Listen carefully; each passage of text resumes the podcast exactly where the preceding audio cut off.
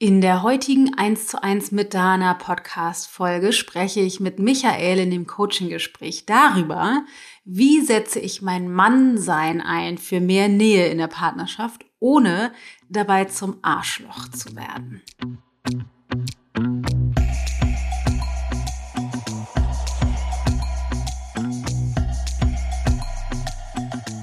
Ich habe erst mit, mit 30 angefangen, Bier zu trinken, weil ich immer bis zu dem äh, äh, Alter immer gedacht habe, boah, nee, wenn ich das Trinken anfange, dann werde ich womöglich wie mein Vater. Das will ich ja nicht. Ja.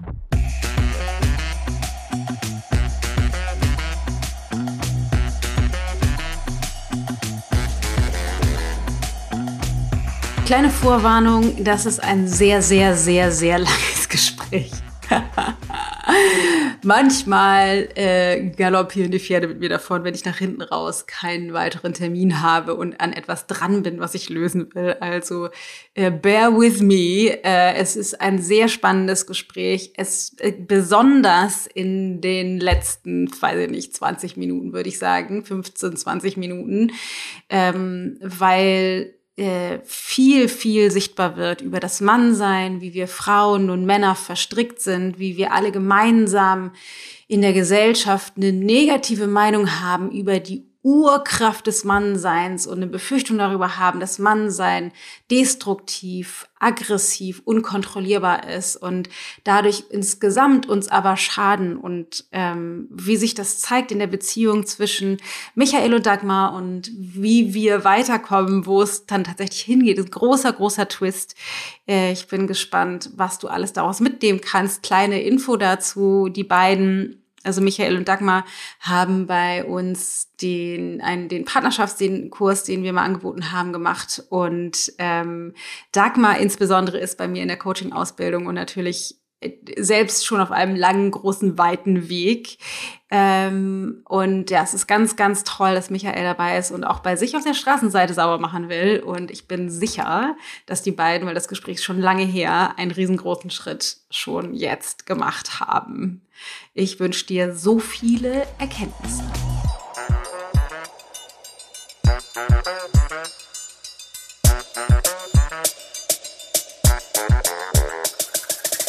Michael, mit welcher Frage bist du heute bei mir?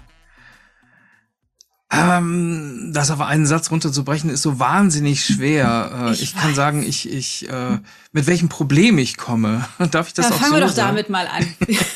fangen wir doch damit mal an. Das ist die einfachere Aufgabe. Genau. Also meine Frau und ich, wir haben seit langer Zeit wirklich starke Kommunikationsschwierigkeiten die sich letzten Endes darin äußern, dass ich ihr immer vorwerfe, sie stellt sich drüber, äh, sie mir vorwirft, das läge ja nur an meinen Empfindlichkeiten, ich äh, an irgendeinem Punkt dann auch sauer werde und auch keinen Bock mehr auf diesen Mist habe und das Gespräch beenden will äh, was aber manchmal gar nicht so einfach ist, so ein Gespräch zu beenden, denn ähm, ich habe auch schon gesagt, so ich kann nicht mehr, mein Kopf ist voll, ich brauche eine Pause, ich ne, oder ich gehe raus und Dagmar ist aber eher der Typ, die das dann sehr gerne auch zum zum Punkt bringen möchte und abschließen möchte und einfach nicht locker lässt. Ja, wir Frauen und können immer manchmal richtig. Ich habe mir auch schon die Hausschlüssel genommen und bin rausgegangen. Habe einfach das Haus verlassen, weil ich mir nicht anders zu helfen wusste, weil mein Kopf Okay, also im groben Sinn sage ich mal Kommunikations. Ich sage mal ganz ganz grob. Wir werden da sicherlich gleich noch weiter reingehen, weil das ist natürlich nicht, das ist ja nur die Spitze des Eisbergs. Ähm, sehr vermutlich zumindest. Äh, welche Frage müsstest du denn stellen? um rauszukommen aus der Misere? Wie kriege ich diese Frau dazu, ihren Mund zu halten? Wie kriege ich das Problem gelöst? Wie krieg, also was ist die, was ist das, welche Frage müsstest du stellen, ähm, um was rauszufinden, was du willst? Ja, also die erste Frage wäre, wie kriege ich die Gelassenheit, ähm, nicht auf alles so empfindlich zu reagieren, wie ich das ihrer Meinung nach tue? Ähm, und wie ich das auch bei mir selbst erlebe. Also ich reagiere schon auch auf vieles mittlerweile echt äh, sehr spitzfindig und werde dann auch sauer. Okay, ähm, aber willst du nur, also würde das das Problem lösen, wenn alles so bliebe, wie es ist, außer du wärst entspannter damit? Nee, das würde ist das wahrscheinlich. Der Zielzustand? Hm, das würde wahrscheinlich, das würde wahrscheinlich äh, die Eskalation ein bisschen vermeiden. Ähm, aber ich, ich glaube auch, auch einfach, wir haben unglaublich viele Missverständnisse. Garantiert. Ich will nur jetzt, bevor wir reinsteigen, einmal genau wissen, wo wollen wir hin? Also ist das dein, ich sag mal, Shoot for the Moon? Ähm, ich möchte, ich möchte einfach entspannter sein mit dem Quatsch, den wir machen. Oder gibt's, möchtest du eigentlich was an? Also geht's irgendwie auch um, keine Ahnung, Nähe oder möchtest du äh, die Herausforderung, vor der ihr steht, selber tatsächlich wirklich gelöst und geklärt haben? Also was ist, was ist das? Ne, ist, ist sozusagen einfach nur weniger empfindlich auf, ich sag mal, ein bisschen wert ihre Zickereien zu reagieren? Ist das sozusagen das höchste der Gefühle, dein mhm. höchst, Höchstmaß an angestrebtem Ziel? Ich reite jetzt so auf der Frage rum, ähm, weil das super wichtig ist, um rauszufinden, was ist der eigentliche Knackpunkt? Also die, das, was jetzt Michael gerade gesagt hat, die, selbst wenn er diese Frage beantwortet hätte, dann hätte er eine Erkenntnis, aber er würde das Problem, mit dem er ankommt, eigentlich tatsächlich gar nicht lösen. Deswegen ist es super wichtig, nicht nur für das Coaching-Gespräch selber, sondern auch für, für uns als äh, gecoachter oder Coachee, dass wir eine Frage finden, die uns weiterbringt. Und alleine schon die Suche nach dieser Frage, das heißt, auch wenn ich jetzt übe, mich selbst zu coachen, ist die Suche nach der Frage oder das Finden der Frage, die mich tatsächlich weiterbringt, schon alleine super hilfreich für die innere Ausrichtung und ähm, für schon erste Erkenntnisse. Ähm, nee, Zicker, um Zickereien geht's mir gar nicht. Ähm, mhm. Also letzten Endes geht's mir natürlich auch um um um Nähe, ne? Also ja. ähm, die, die ich habe ich habe jetzt schon seit bestimmt zwei oder drei Jahren immer wieder gesagt, dass das hier eigentlich eher so ein WG-Zustand ist, aber nicht mehr wirklich eine Beziehung. Und ja. ähm, das möchte ich gerne ändern. Ja. Ähm, und das möchte ich gerne mit Dagmar ändern, weil ja. ähm, sie mir da schon wichtig ist. Ähm, wenn ich ganz ehrlich bin, möchte ich auch, dass sie was an ihrem Verhalten ändert. Ja. Wobei ich jetzt schon gemerkt habe, da tut sich was. Hm. Und ich auf der anderen Seite aber auch nicht in der, ähm, ja, ich will jetzt auch nicht irgendwie äh, tief in der Vorwurfskiste wühlen, um alles wieder nochmal rauszukramen, was mich wirklich anpiekst. Ähm, aber da gibt's schon Sachen, die mich echt anpieksen und, und ja. die, die möchte ich auch. Wie lange auch. seid ihr zusammen? Äh, elf Jahre. Ja, hat man natürlich auch schon eine Kiste voll gepackt, ne, mit Zeug irgendwie. Das habt ihr euch gut eingeschliffen in dem Tit for Tat, garantiert. Ja, eingeschliffen ist echt, äh, ja, also diese, diese Pfade, in denen wir ja. da uns da kommunikativ immer bewegen, die sind schon ziemlich tief ausgeladen. Ja. Okay, aber deine eigentliche Absicht ist nicht nur, dass du ein bisschen entspannter bist, während ihr streitet, sondern eigentlich ist die Absicht mehr Nähe. Ja. Mhm. Okay.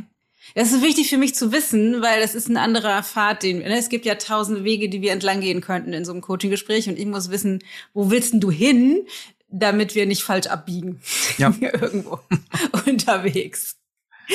Ähm, okay, das heißt, die Absicht ist mehr Nähe und die Frage ist, wenn ich das jetzt richtig, ich, ich äh, gebe das mal so wieder, wie ich es gehört habe und du sagst mal, ob es das trifft. Wie können, kann ich besser mit Dagmar kommunizieren, so dass wir die Probleme, die auftauchen, tatsächlich gelöst kriegen und uns nicht immer nur wieder in der Vorwurfskiste wiederfinden oder sowas in der Art? Mhm. Ja? Das trifft schon ganz gut. Okay. Okay, super. Du wolltest was sagen? Ja, ich, ich erlebe halt innerhalb der Kommunikation schon immer dieses massive Auseinanderdriften, ähm, was sich mir äh, sehr häufig so darstellt, dass ähm, wir reden und dann sagt sie irgendwann, ähm, ähm, das liegt ja nur an dir, nur an deinen Empfindlichkeiten oder ich, ich reagiere auf irgendwas, was sie gesagt hat und dann reden wir eine halbe Stunde drüber und plötzlich heißt es, nee, das habe ich ja gar nicht gesagt.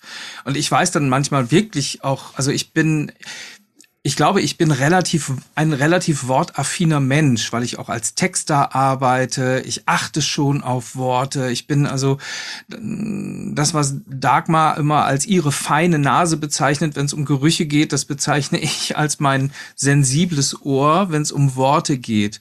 Und ich stehe auch auf dem Standpunkt, dass ich natürlich, wenn sie irgendetwas zu mir sagt, natürlich anhand dessen interpretiere, was sie sagt und wie sie es sagt.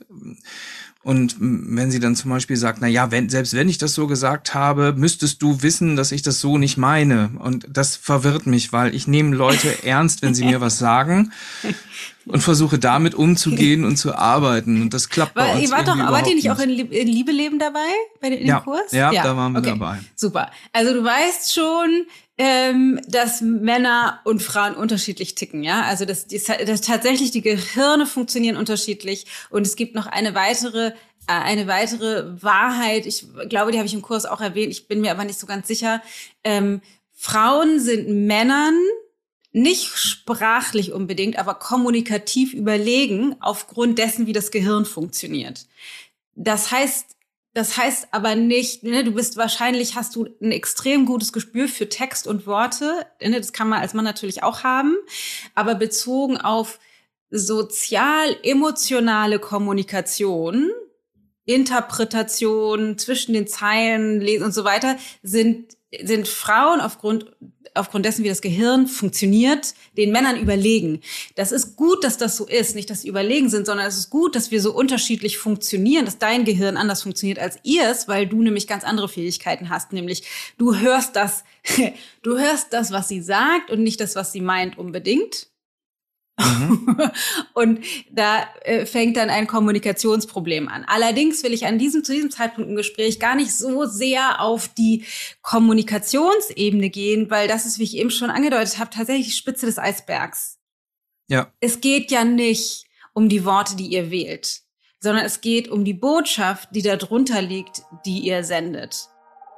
Und das ist tatsächlich immer der Fall. Und das möchte ich hier an dieser Stelle nochmal einmal hervorheben, dass wir oft uns an Worten festhaken oder an Dingen, die getan oder unterlassen werden. Und das Interessante ist, dass es in den seltensten Fällen in Konflikten um das geht, was tatsächlich ausgesprochen wird oder der Konfliktpunkt, sondern es geht immer um die darunter liegende Botschaft, die gesendet oder und empfangen wird. Deswegen ist es jetzt auch bei Michael und Dagmar so, dass sie äh, ja ein Kommunikationsproblem haben, aber darunter liegend haben sie eigentlich ein Nähethema und das äußert sich als Kommunikationsproblem. Und worum es auch geht, was du natürlich als Profi auch schon weißt, es geht für dich immer um deine Straßenseite. Also immer zu gucken, was liegt auf meiner Straßenseite an Dreck, weil natürlich ist Dagmar garantiert auch mal eine blöde Kuh, so wie du auch mal ein ziemlicher Idiot bist zwischenzeitlich, weil ihr beide euch irgendwie, ne, den, den Dreck immer rüberschiebt, den schwarzen Peter. So, das so ist halt Streit, so funktionieren Beziehungen, das ist irgendwie kein Problem, brauchen wir auch nicht schönreden. Aber ja. worum es bei dir geht, ist jetzt rauszufinden, was ist das Problem mit Nähe zu Dagmar? Ja. Was also, ist, hm? ja, sag mal. Also das ist eben das, was was äh, ich in den Gesprächen immer empf also ich fühle mich in Gesprächen mit ihr unglaublich abgewertet. Ja, das bist du auch. Ne? Garantiert. Eben durch solche Sachen wie, dass das ja irgendwie alles immer an mir liegt oder dass ich selber irgendwelche Sachen, ich reagiere zum Beispiel total empfindlich auf, äh, du hast mich falsch verstanden. Weil irgendwann habe ich dann auch mal gesagt, so, ähm, kann es nicht sein, dass du dich falsch ausgedrückt hast. Steht das irgendwie zur Debatte, ja. dass es diese Möglichkeit gibt oder nicht? Ne? Und, ähm, ja, genau. Und natürlich gibt es diese, es gibt sozusagen in dem Missverständnis, gibt es das, was du hörst und das, was sie sagt. Also einfach nur, wenn man das rein runterbrecht, es gibt das, was sie mhm. sagt, es gibt das, es gibt das, was du hörst und es gibt das, was du sagst und es gibt das, was sie hört. Und dann gibt es eine ganze Menge Tüdelüt dazwischen. Das ist wie ein bisschen wie stille Post. Obwohl man ja denken würde, wir stehen gegenüber und wir reden miteinander, man müsste sich doch eigentlich verstehen. Aber es kommen eben eine ganze Menge Interpretationen dazu. Ähm, das heißt, du bist, du bist, also du fühlst dich irgendwie klein gemacht oder irgendwie missverstanden oder irgendwie auch, also nicht, es fühlt sich so an, oder es äh, korrigiere mich, wenn ich das, wenn ich das, wenn es nicht resoniert mit dir, irgendwie so missverstanden und fehlinterpretiert und wie so einge, also so wie du als trapped, also du kommst da irgendwie nicht raus. Irgendwie, irgendwie ja. steckst du da so fest.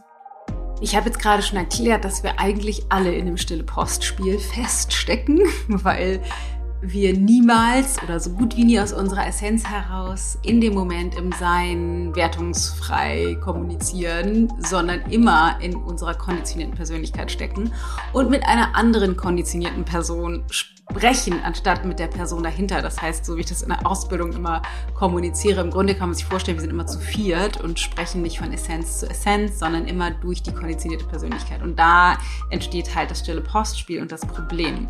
Ich wollte aber ganz kurz auf eine Kleinigkeit hinweisen. Und zwar hat Michael gesagt, dass er in einem Konflikt manches Mal vorsichtig, auch mal vorsichtig vorschlägt, dass es eventuell doch auch die Möglichkeit geben könnte, ähm, dass ihre Kommunikation unklar ist, wenn sie sich nicht richtig verstanden fühlt, also dass sie sich auch nicht richtig ausdrückt. Und die Art und Weise, wie er das so ganz vorsichtig aufbringt, anstatt zu sagen, ja, gehören immer zwei dazu, da hast du auch was mit zu tun, so ganz vorsichtig und zaghaft anzukommen, zeigt schon so ein bisschen was über seine Zurückhaltung in der Kommunikation. Ja? Ich komme da tatsächlich nicht raus, weil ich habe mir auch schon mal vor Gesprächen irgendeinen Punkt wirklich so überlegt, wie sage ich das am besten, yeah. dass Dagmar sich nicht angegriffen fühlt. Und ich habe mir das aufgeschrieben vorher. Ja. Und ich habe das wirklich so dann gesagt. Und dann her, hinterher hat Dagmar aber gesagt, nö, das hätte ich ja ganz anders ja. gesagt. Und ja, auf dem Weg kommst du auch nicht weiter. Auf dem Weg, genau. du wirst auf dem Weg da niemals komm, weiterkommen. Genau, da komme ich nicht weiter. Und deswegen habe ich hier eine ungemütliche Frage für dich, Michael. du kennst das ja schon. Wieso möchtest du missverstanden werden? Ja, das möchte ich ja nicht. Gemessen am Ergebnis ist das die Erfahrung, die du kreierst.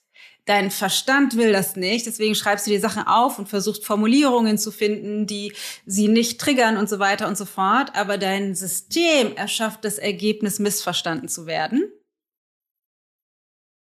dass das Ergebnis, was einfach mal unabhängig von ihrer Wahrheit und ihrer Realität, das ist das Szenario, was du erschaffst, kreierst. Ich bin mit Dagmar im Gespräch und kann nichts richtig machen. Ich kann das, kann nichts sagen oder vermeiden zu sagen und das Gespräch irgendwie beeinflussen. Zu welchem Zweck mhm. willst du von Dagmar nicht verstanden werden? oder missverstanden werden? Ich könnte diese Frage jetzt nicht beantworten, weil das nicht in meiner, äh, ja. in, meinem, in, meinem, in meiner geistigen Wahrnehmung so nicht existiert. Ja. Aber ist okay. es, es, ist, es ist auf jeden Fall spannend. Ne? Also da, ja. natürlich ist das, ist das irgendwo eine Frage, äh, die ich selbst gern ergründen würde. Genau, okay, aber das ist schon mal gut. Also es ist auch okay, dass du es nicht sofort beantworten kannst, aber das ist der Weg, in den wir, den wir einschlagen müssen. In welcher Form fehlt dir Nähe zu Dagmar? Also was fehlt dir? Du sagst, ihr habt nicht die Nähe, die du dir eigentlich wünschst. In welcher Form fehlt dir Nähe? In jeder. Du würdest gerne noch mehr mit ihr reden. Auch, ja, aber anders. Also reden ist mir durchaus wichtig. Ja. Ne? Wobei im Worüber Moment möchtest die, du denn reden? Äh, über alles, über alles. Ne? Also über Alltagsthemen, über mm, Persönliches, über Gefühle, über mhm. Erlebnisse, über das Draußen und das Drinnen, eigentlich über alles. Ich fand das am Anfang unserer Beziehung immer sehr spannend. Ja. Es war auch noch eine Zeit, wo Dagmar oft, wenn ich irgendwas erzählt habe, gesagt hat, echt so, äh, siehst du das? Das finde ich ja spannend, das finde ich ja interessant. Und ähm, inzwischen ist es aber so, wenn ich was erzähle, ist es eigentlich nur, kriege ich eigentlich als Reaktion meistens nur, das stimmt doch gar nicht so. Ja. Und ich dann denke so, äh, Moment, doch, so habe ich das empfunden und so erlebe ich das. Ne? Und das ist ähm, eigentlich mittlerweile ganz egal, worüber wir reden. Es endet eigentlich fast immer in einer ähm, Diskussion. Wobei, ich habe gerade eingangs ja schon gesagt, es tut sich gerade was. Ja. Ne? Und da bin ich auch sehr froh drüber. Deshalb will ich da jetzt auch nicht zu ähm, miesepetrig klingen. Ne? Aber ja, ähm, ähm, wir haben den Kram halt noch nicht von den Hacken. So. Nee, genau. Und das ist halt, genau, du sagst, wir haben den Kram halt noch nicht von den Hacken.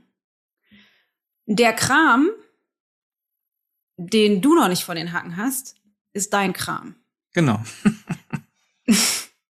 Den Kram, den sie noch nicht von den Hacken hat, ist ihr Kram, der hat aber mit deinem Kram nichts zu tun. Das ist wichtig zu verstehen, weil wir immer denken, ah, da ist, ist, ist sozusagen, wir kriegen das nicht hin. Nee, Bullshit. Du kriegst es nicht hin, weil du kannst nur auf deiner Seite gucken. Ist total egal. Natürlich hat Dagmar die auch Dreck am Stecken, keine Frage. Aber du kannst dich halt nur mit deinem Dreck beschäftigen. Jetzt ist die Frage, was, also du willst Gespräche führen. Was noch? Was fehlt, was fehlt dir an Nähe? Habt ihr Körperlichkeit? Habt ihr Sex? Seid ihr euch nah? Nee, Gar kein Sex. Nee. Oder wenig Sex? gar keinen. Seit wann nicht mehr? Ich würde mal jetzt vorsichtig sagen, zweieinhalb Jahre. So, das ist ja immer eine ungemütliche Frage im Coaching-Gespräch und in vielen Methoden wahrscheinlich auch ungewöhnlich, aber für mich total wichtig, weil ähm, Sexualität und wirklich körperliche Verbundenheit und Nähe in Partnerschaft super wichtig sind. Ähm, insbesondere für den Mann aufgrund der Unterschiedlichkeit dessen, wie wir funktionieren, aber für uns beide. Also die, der, die physische Nähe ist total wichtig und Michael hatte vorher auch schon gesagt, dass er sich manchmal so fühlt, als würden die eher in einer WG leben, also in einer Zweckgemeinschaft, als tatsächlich in einer Partnerschaft. Und das ist eben ein Teil davon und was wir jetzt rausfinden müssen und zwar auf seiner Straßenseite, nicht wieso er das von ihr nicht kriegt, sondern wieso er das auch erschaffen hat, es nicht zu kriegen. Das müssen wir jetzt noch mal rausfinden. Okay, warum? Also würdest du das, findest du das gut oder hättest du es gerne anders? Das hätte ich gern anders. Okay. Warum würdest du sagen, habt ihr keinen Sex? Ich glaube, das liegt zum einen daran, dass wir uns halt einfach im Moment nicht gut verstehen. Ja. Also, dass unsere Gespräche äh, immer so nach hinten losgehen. Das Man ist kann ja für auch mich. ohne zu reden Sex Das, das ist für mich auch, ja, tatsächlich ist mir das Reden ja nicht unwichtig. Nein, das sage ich auch gar nicht. Reden ist auch, das will ich auch gar nicht behaupten irgendwie. Das klingt auch nicht so. Genau, und Ähm. das ähm, und ähm, auch ein Grund ist, dass Dagmar vor ungefähr zweieinhalb Jahren äh, wollte, dass sie ein eigenes Schlafzimmer hat. Mhm. Und ähm, ich eigentlich von Anfang an gesagt habe, dass ich das jetzt nicht so toll finde, aber dass ich das irgendwie dann doch auch, ich sag mal so, ein bisschen zähneknirschend akzeptiere. Warum Und- wollte sie ein eigenes Schlafzimmer haben? Nur weil sie einfach einen Raum für sich haben wollte. Hm? Und, Aber ähm, da sollte auch, sie kann ja auch einen Raum für sich haben und da ist kein Bett drin. Also das ist ja, ja, sie nee, wollte ja sie, explizit woanders schlafen. nee, sie wollte dann auch die Möglichkeit haben, alleine schlafen, schlafen. zu können. Mhm. Oder, ne?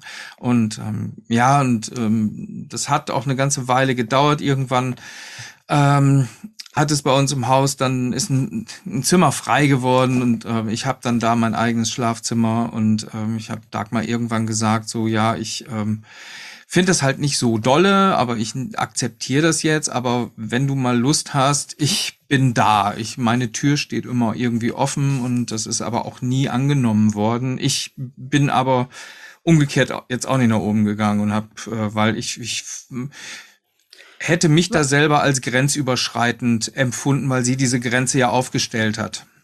Das ist, genau, das, das ist jetzt tatsächlich die Frage. Also, vorher hattet ihr regelmäßig Sex, bevor sie in das andere Zimmer Auch schon ein bisschen weniger, aber ja. Magst du teilen, was, was ein bisschen weniger ist? Zweimal die Woche? Dreimal die Woche? Einmal die Woche? Einmal im Monat? weniger. Zweimal im Monat? Ja. Okay. Ja. so Einmal im ungefähr. Monat? Ja. Zweimal, okay. Aber es Ähm, ist halt, es ist halt zu dem Zeitpunkt ist halt, äh, wo wir, in zu der Zeit, wo wir noch zusammen ähm, ein gemeinsames Schlafzimmer haben, ist halt doch immer mal zwischendurch noch mal was entstanden. So. Ja. Hm? Was interessant ist, dass es entstanden ist. um dich da rein sprachlich darauf aufmerksam zu machen, ja. welches S wohl entstanden ist. Weil es gibt dich und es gibt sie, es sei denn, ihr seid zu dritt in der Beziehung.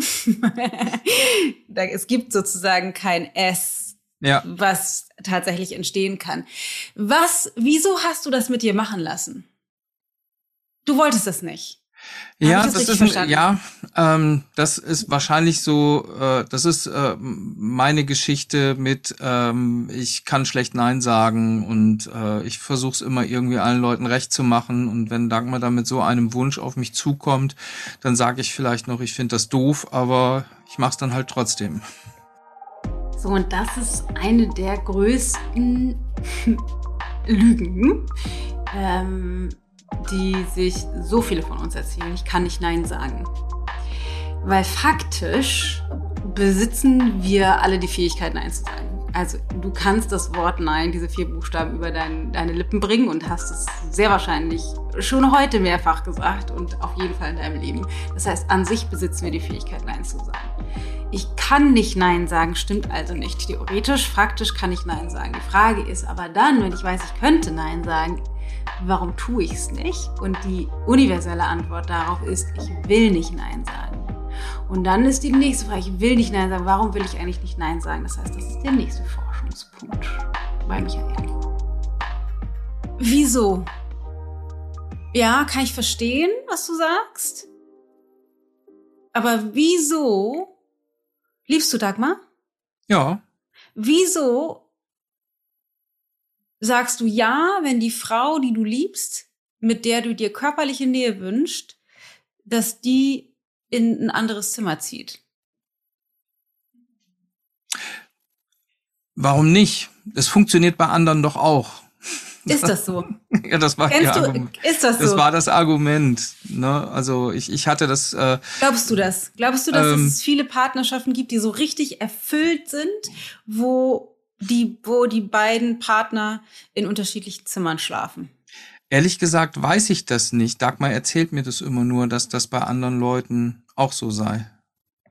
Okay. Also nicht bei allen. Du hast ja ein eigenes Gehirn, aber sie, würdest du sagen, es ist so? Ja. So als Mann, wenn du, wenn du mal so, so in dich reinhorchst, ein Mann und dessen Bedürfnisse in der Partnerschaft, ist es realistisch, dass du als Mann mit deiner Frau super erfüllte Partnerschaft inklusive, inklusive lebendiger Sexualität lebst, wenn sie sagt, ich hätte gerne ein anderes Zimmer und da schlafe ich immer. Würdest du sagen, es ist also realistisch, dass es viele Partnerschaften gibt, die extrem erfüllt sind, in denen das gelebt wird? Ja oder nein? Hm, gefühlsmäßig würde ich sagen, nein. Nein. Glaube nee. ich ehrlich gesagt auch nicht. Also ich sage sag damit nicht, dass es an sich nicht möglich ist oder dass es nicht auch Partnerschaften tatsächlich irgendwo gibt, bei denen es so ist. Aber die Wahrscheinlichkeit, dass es super viele Partnerschaften gibt, bei denen das so ist, ist nicht so groß. Ich habe Dagmar auch damals gesagt, dass das für mich eher zu einer größeren Distanz zwischen uns führen würde. Als ist es ja faktisch so, ihr seid nicht mehr im gleichen Zimmer. Ja. Brauchen wir noch nicht mal interpretieren, es ist ja faktisch so. Es führt ja. zu einer, ihr seid sogar auf unterschiedlichen Stoffgewerken. Das ist ja eine Distanz. Warum stoppst du sie nicht? Warum sagst du nicht, ich verstehe, dass du Raum brauchst? Wieso willst du nicht mit mir in einem Zimmer schlafen? Wieso fragst du sie? Hast du es mal gefragt? Ja, klar, habe ich das gefragt. Was ist die Antwort? Ja, da gab es viele Antworten. Also der, die erste Antwort, die kam, war, äh, ja, du hast doch auch dein eigenes Zimmer, womit mein Arbeitsraum, in dem ich auch unterrichte, gemeint war. Ähm, und ähm, sie hat jetzt halt ein Arbeitsschlafzimmer. So, und ich, also sie, sie, sie hat es auch damit begründet, dass sie halt abends dann auch mal lesen oder nochmal arbeiten will und dass das doof wäre, wenn ich dann irgendwie da im Hintergrund auf der Matte liegen würde und schnarchen würde oder so. Das äh, fände sie halt dann irgendwie nicht so gut. Und ähm, dann habe ich natürlich gesagt, ja, aber dann richte dir doch auch ein Arbeitszimmer ein, dann hätten wir doch immerhin noch ein gemeinsames Schlafzimmer und ja. jeder hätte einen Arbeitsraum. Und äh, das wollte Dagmar aber zu diesem Zeitpunkt nicht, weil sie sagte, nee, sie bräuchte auch allgemein einfach mal ein bisschen Raum für sich. Also faktisch hat sie gesagt, ich will nicht mehr mit dir in einem Bett schlafen. Also sie hat es vielleicht nicht verbalisiert, aber das ist ja vom Ergebnis her. So habe ich das auch verstanden, ja. Genau. Wieso lässt du das mit dir machen? Ist das die, ist das das, wie du die Beziehung zu deiner Frau leben möchtest? Seid ihr eigentlich verheiratet? Ja, mhm, okay. sind wir. Ähm, ja, wollte ich nicht. Ich äh, habe das, glaube ich, auch ähm, häufig gesagt, dass ich das nicht gut finde. Und, ja, ähm, ich unterbreche dich mal ganz kurz. Du mh. hast also nein. Die Antwort ist nein. Du willst so die Beziehung zu ihr nicht leben. Richtig. Wieso sagst du das nicht? Also wieso gehst du nicht dafür, dass sie zu dir ins Zimmer zurückkommt oder dass ihr zusammen in einem Schlafzimmer schlaft? Oder du könntest ja auch sagen, meinetwegen, du kannst ja in deinem Zimmer schlafen, aber ich will trotzdem mit dir Sex haben. Mhm. Sprecht ihr da manchmal drüber? Sprecht ihr über Sex? Ja, schon. Und Dagmar will das auch gerne. Aber uns stehen einfach super viele Sachen im Weg. Hm? Ja, Wie zum Beispiel, das, dass irgendwie keiner irgendwie zum anderen gehen will. Äh, warum auch immer. Und äh, äh, nach einem Streit irgendwie dann eh meistens die Stimmung hinüber ist. Ne? Und da wir, wenn wir reden, ja meistens streiten. Ähm, es ist so, dass ähm, wir, wir, wir, wir, wir sind, hängen uns gerade so an dieser, an dieser, äh, oder wir hängen gerade an dieser, an dieser äh, Schlafraumgeschichte. Ähm, es ist so, dass Dagmar tatsächlich auch äh, angeboten hat, dass wir das wieder zurückbauen quasi. Hm? Okay. Also da wir, wir müssen hier jetzt ein bisschen was umstrukturieren, was die Räume angeht, damit das alles wieder funktioniert. Ähm, aber ich denke, das wird jetzt auch bald irgendwie wieder anders, wieder anders sein, worüber ich mich natürlich sehr freue. Ich, ich mach jetzt mal, ich mach jetzt mal ein bisschen Tacheles, okay?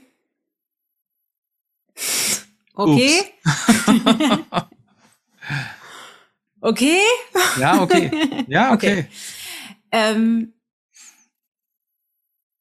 was Nee, ich fange anders an. Ähm, ich finde es ja super, wenn sie sagt, ne, lass es mal wieder wieder zurückbauen und lass mal irgendwie das wieder verändern. Das sind, das ist ja, das ist ja alles total wertvoll.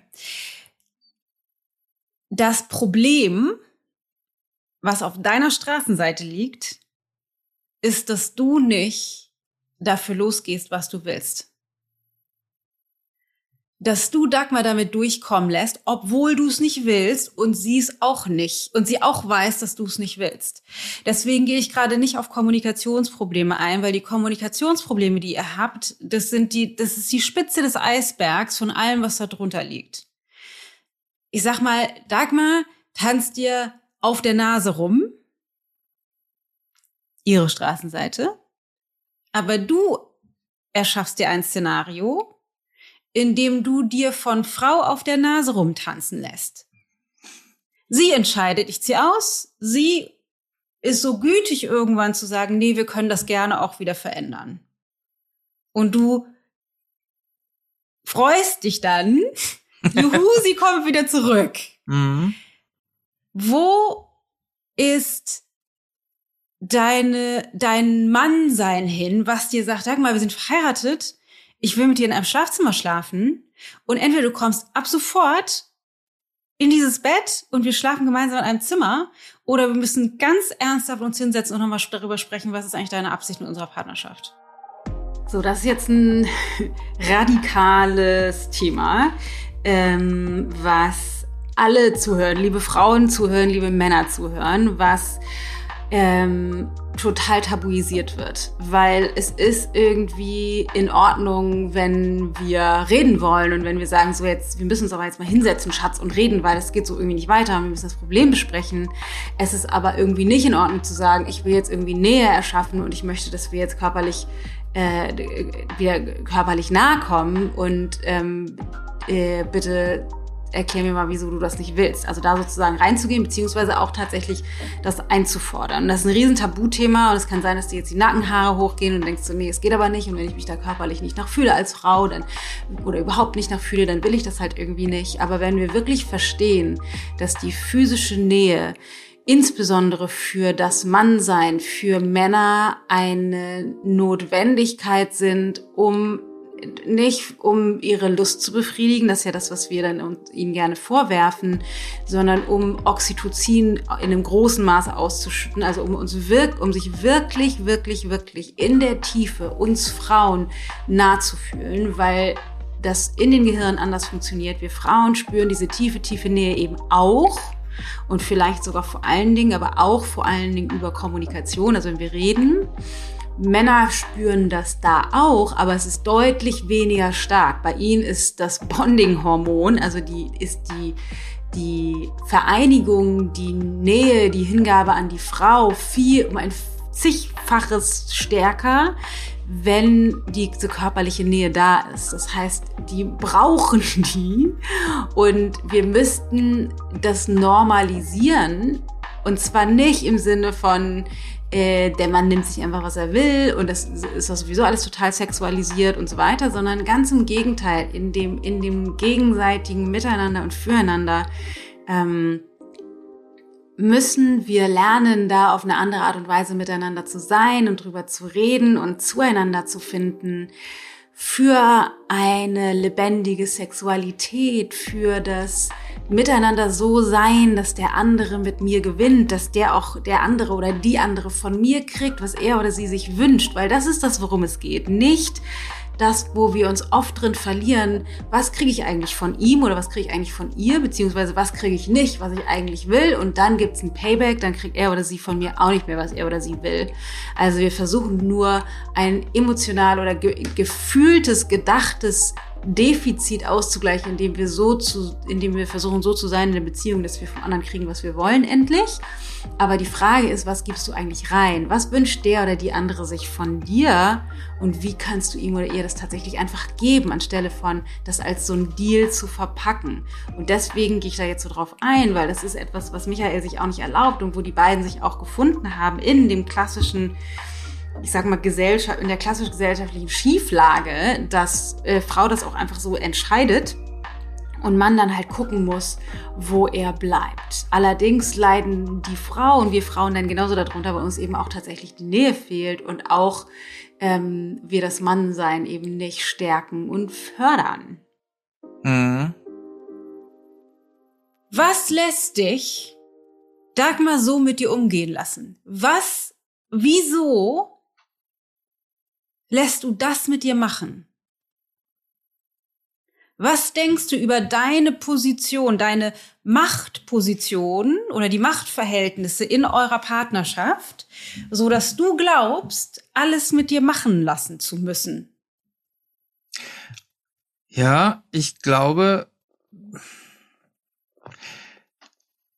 Also ich glaube, dass ich tatsächlich von Haus aus, von meiner äh, ähm, Kindheitsgeschichte her jemand bin, der versucht, möglichst wenig ähm, für we we möglichst wenig Probleme zu sorgen oder möglichst unkompliziert ist.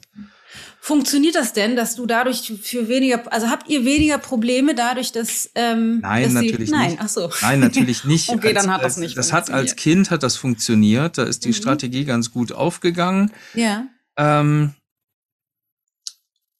aber jetzt funktioniert das natürlich irgendwie nicht mehr. Aber ähm, ich glaube, das ist ein Teil dieser Geschichte. Ja. Yeah. Und der andere Teil ist der, ähm, dass Dagmar mir tatsächlich schon ein paar Sachen ge gesagt hat, die ähm,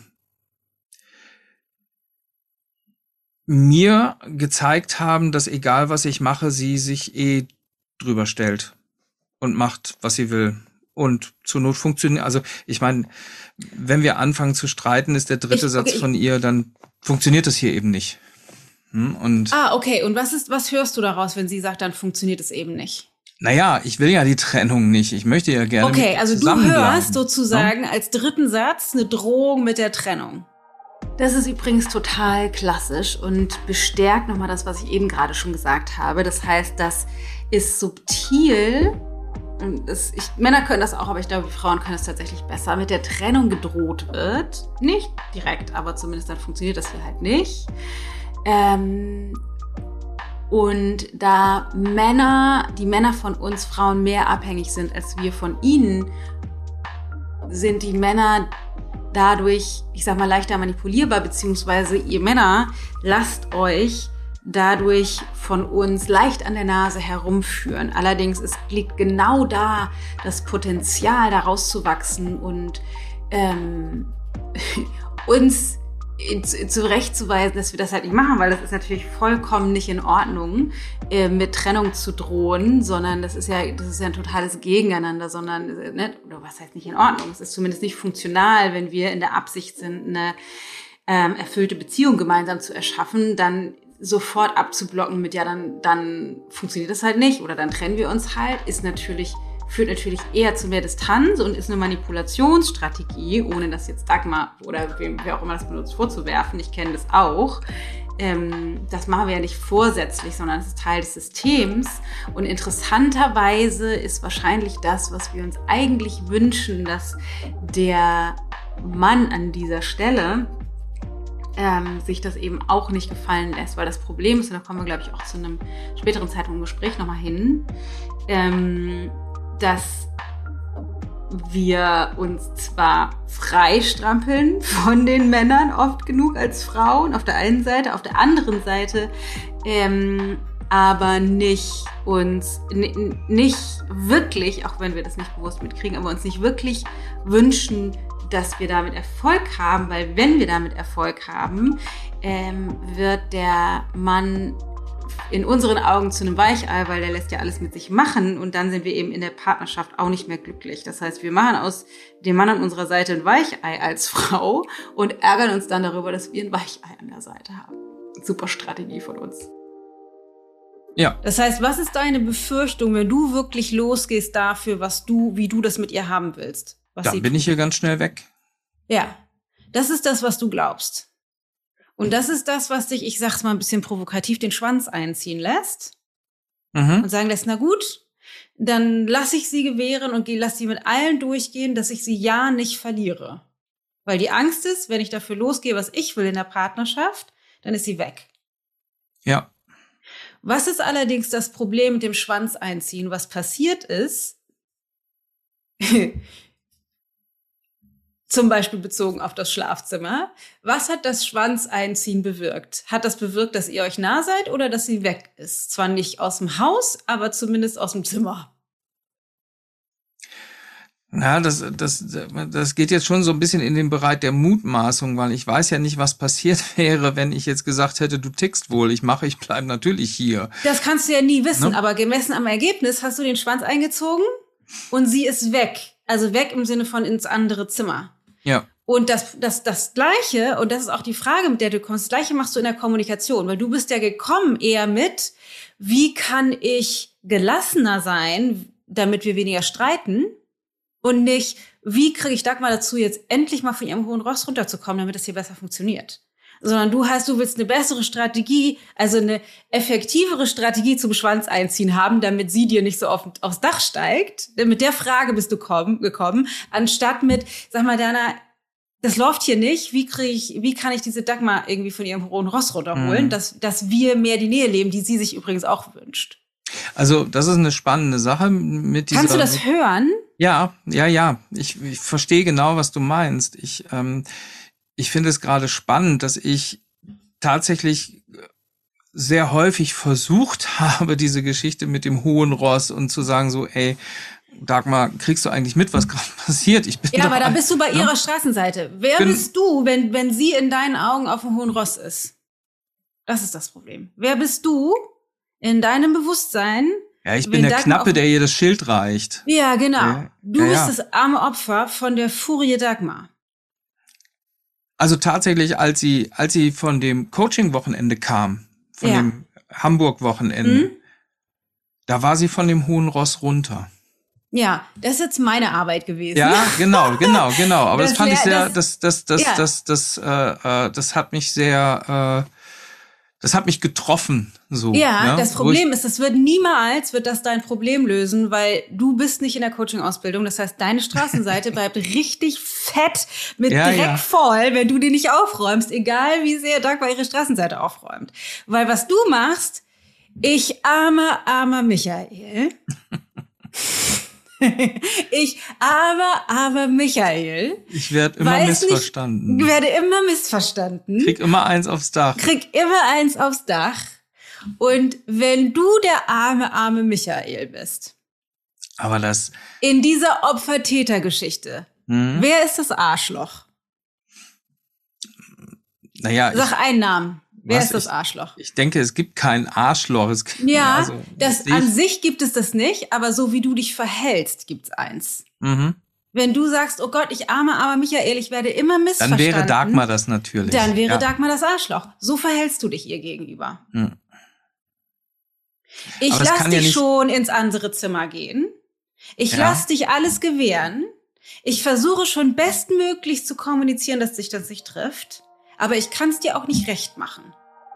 So, und das ist jetzt total wichtig zu verstehen, dass wir, äh, und das ist das, Michael versucht, deswegen werde ich da sehr deutlich, versucht die ganze Zeit so ein bisschen auszuweichen, nicht vorsätzlich, aber sein System versucht auszuweichen, ähm, dass äh, er sich dagegen sträubt, zu erkennen, dass er da eben auch was mit zu tun hat. Also weil so wie er Dagmar darstellt, ist sie diejenige, die irgendwie das falsch sieht und eine Furie ist und irgendwie die Distanz will und er ist irgendwie so ein bisschen arm dran. Und auf der Seite, auch wenn das in seinem Erleben die Wahrheit ist oder eine seiner Wahrheiten ist, ist diese Haltung genau das, was das Problem in der Partnerschaft aus seiner Straßenseite auch tatsächlich erzeugt. Und das vielleicht nochmal ganz kurz als extra Input. Ähm, innerhalb der Into Coaching Methode geht es halt immer, immer, immer, so nervig das finde ich auch, auch ist, um die eigene Straßenseite, weil wir kommen einfach nicht dahin, die anderen Leute endlich dahin zu manipulieren, hinzusteuern, dass die so sind, wie wir sie lieber gerne hätten. Wir können nur gucken, wieso habe ich eine Erfahrung erschaffen mit dieser Person, die genauso ist, weil das hat auch was mit unserer Straßenseite, mit unserer konditionierten Persönlichkeit, mit unseren Grenzen, Überzeugungen und Glaubenssätzen zu tun. Und genau das ist die Grenze, vor der Michael gerade steht, dass er ähm, sehr wohl, ohne es zu wollen, also ohne willentlich das zu wählen, dennoch aus seinem System, aus seiner konditionierten Persönlichkeit heraus diese Erfahrung mit Dagmar erschaffen hat, weil sie ihm gut in den Kram passt. Sie ist die blöde Gemeine und er ist arm dran. Aber es kann doch nicht die Lösung sein, dass ich jetzt zurückpoltere. Das habe ich auch nicht gesagt. Erstmal genau, musst du erkennen, das, was du tust. Das, da, da, da, das, das wüsste ich jetzt du polterst. Du polterst schon zurück, indem du dich als armer Michael generierst, der nichts dagegen tun kann und Dagmar in ihr alle anderes Zimmer ziehen lässt. Der nichts dagegen tun kann, dass Dagmar im dritten Satz immer mit Trennung droht. Damit polterst du schon zurück, aber du machst das im Subtext. Mhm weil du okay. automatisch sie zum Täter machst. Weil du das arme Opfer bist. Ich sag damit nicht, dass sie sich in, dass es in Ordnung ist, wie sie sich verhält. Ja, aber ja. das ist, das ist ja. das, was du inszenierst in deinem Leben, unabhängig von der Erfahrung, die sie mit dir macht, ist das das, was du kreierst. Deswegen wäre für mich jetzt nochmal die Frage, beschreib mal einmal oder guck mal, wie sich das anfühlt, wenn du wenn du in diesem, in diesem Modus bist, kommst da irgendwie nicht raus, du versuchst schon alles richtig zu machen, du versuchst die richtige Formulierung zu finden, aber du kommst da nicht raus. Wie fühlt sich das an? Das fühlt sich sehr hilflos an. Hilflos. Okay, schließ mal einmal deine Augen. Wo genau, also wie genau fühlt sich das an in deinem Körper, diese Hilflosigkeit? Ist da eine Spannung? Ist das warm? Ist das kalt? Wo befindet sich das Gefühl? Ist es im Brustkorb? Ist es in der Hand, im Ohr? Ich glaube, ich glaube, ich glaube, dass ich glaube, dass das schwillt so in der Brust an und das will mhm. in die Hände. Deshalb okay. bin ich ich bin dann ja auch der Typ, der durchaus auch mal irgendwann dann sauer wird und mit der flachen Hand auf den Tisch haut oder einfach ja. rausgeht und die Tür so fest zuknallt, okay. dass sie fast aus dem Rahmen fällt. Okay, also mach nochmal die Augen zu. Das heißt, da ist Hilflosigkeit. Also du fühlst dich irgendwie hilflos irgendwie vorhin hast du so schon mal gesagt, irgendwie so wie so so, so im Sinne von gefangen, da ist kein Ausweg. Und der einzige Ausweg, wenn das in die Hände will, was ist das für ein Gefühl? Wie würdest du das, wenn, wenn du mit der flachen Hand auf den Tisch haust, wozu wird das dann? Das ist ja nicht mehr Hilflosigkeit. Das wird zur Wut. Wird zur Wut. Wut. Wut, Aggression? Ist es eher Aggression oder Wut? Nee, das ist schon Wut. Okay. Das heißt, es entsteht eine Hilflosigkeit, lass mal die Augen für einen Moment noch zu. Es entsteht eine Hilflosigkeit, die ist irgendwie im Brustkorb. Und dann wird aus dieser Hilflosigkeit so eine Wut, die irgendwie auch raus will, die dich irgendwie so in Bewegung bringt. Ja, lass die Augen für einen Moment noch zu. Woher kennst du dieses Gefühl aus der Vergangenheit? So eine Hilflosigkeit, du kommst da irgendwie nicht raus und dann wütend zu werden. Die Herausforderung für Michael jetzt gerade ist, den Kontakt zu finden zu seinem Gefühl, weil er sagt zwar die Gefühle, also er benennt, er kann die benennen, aber er hat noch nicht so einen richtig tiefen emotionalen Zugang, also dass er die Hilflosigkeit wirklich fühlt ähm, oder auch die Wut. Und ich versuche jetzt mit ihm in die Vergangenheit zu gehen, um das Gefühl präsenter zu kriegen, vielleicht auch den Ursprung zu finden, um den zu drehen, aber vor allen Dingen, um auch ähm, das Gefühl präsenter zu kriegen, weil dieses, diese Hilflosigkeit, die brauchen wir oder das Spüren dieses Gefühls ist ein Teil, der nötig ist für den Heilungsprozess, für den tatsächlichen Wandel, sodass er sich befreien kann aus dem Teil seiner Persönlichkeit, mit, aus dem heraus er dieses Szenario in seinem Leben immer wieder kreiert. Ja, da ist. Lass mal die Augen zu für einen Moment. Ich weiß, das ist manchmal ungewohnt. Erzähl. Ja, also das ist ein Erlebnis in, in, in meiner, in meiner äh, Jugendzeit. Ähm, wo ich mich einmal gegen äh, meinen Alkoholikervater durchgesetzt habe. Das einzige Mal, dass ich mich durchgesetzt habe und das einzige Mal, was dann auch wirklich funktioniert hat. Okay. Wie alt warst du da? Da muss ich so 16 gewesen sein, 16 oder 17. Okay, und was ist passiert, wenn du so die Augen zu hast? Beschreib mir mal ganz kurz die Situation. Also Dein mein Vater ist Alkoholiker? Mein Vater, Alkoholiker, hat immer randaliert, hat Eintopfteller gegen die Wand geschmissen, wenn ihm was Seid ihr in kam. einem Raum, in einem Zimmer, in eurem Wohnungshaus? Ja, genau. Irgendwann in einer Wohnung halt und äh, ähm, er hat meine Mutter angemeckert, weil er wieder sturzbesoffen war und dann bin ich aufgestanden, weil ich zu dem Zeitpunkt mit 16, 17 ihm dann schon auch körperlich ein bisschen überlegen war und habe vor ihm gestanden und habe gesagt, wenn du jetzt nicht deine Schnauze hältst, hau ich dir eine rein. Daraufhin ist mein Vater weggegangen, hat sich noch einmal volllaufen lassen und danach ähm, ist er trocken geworden. Okay, wunderbar.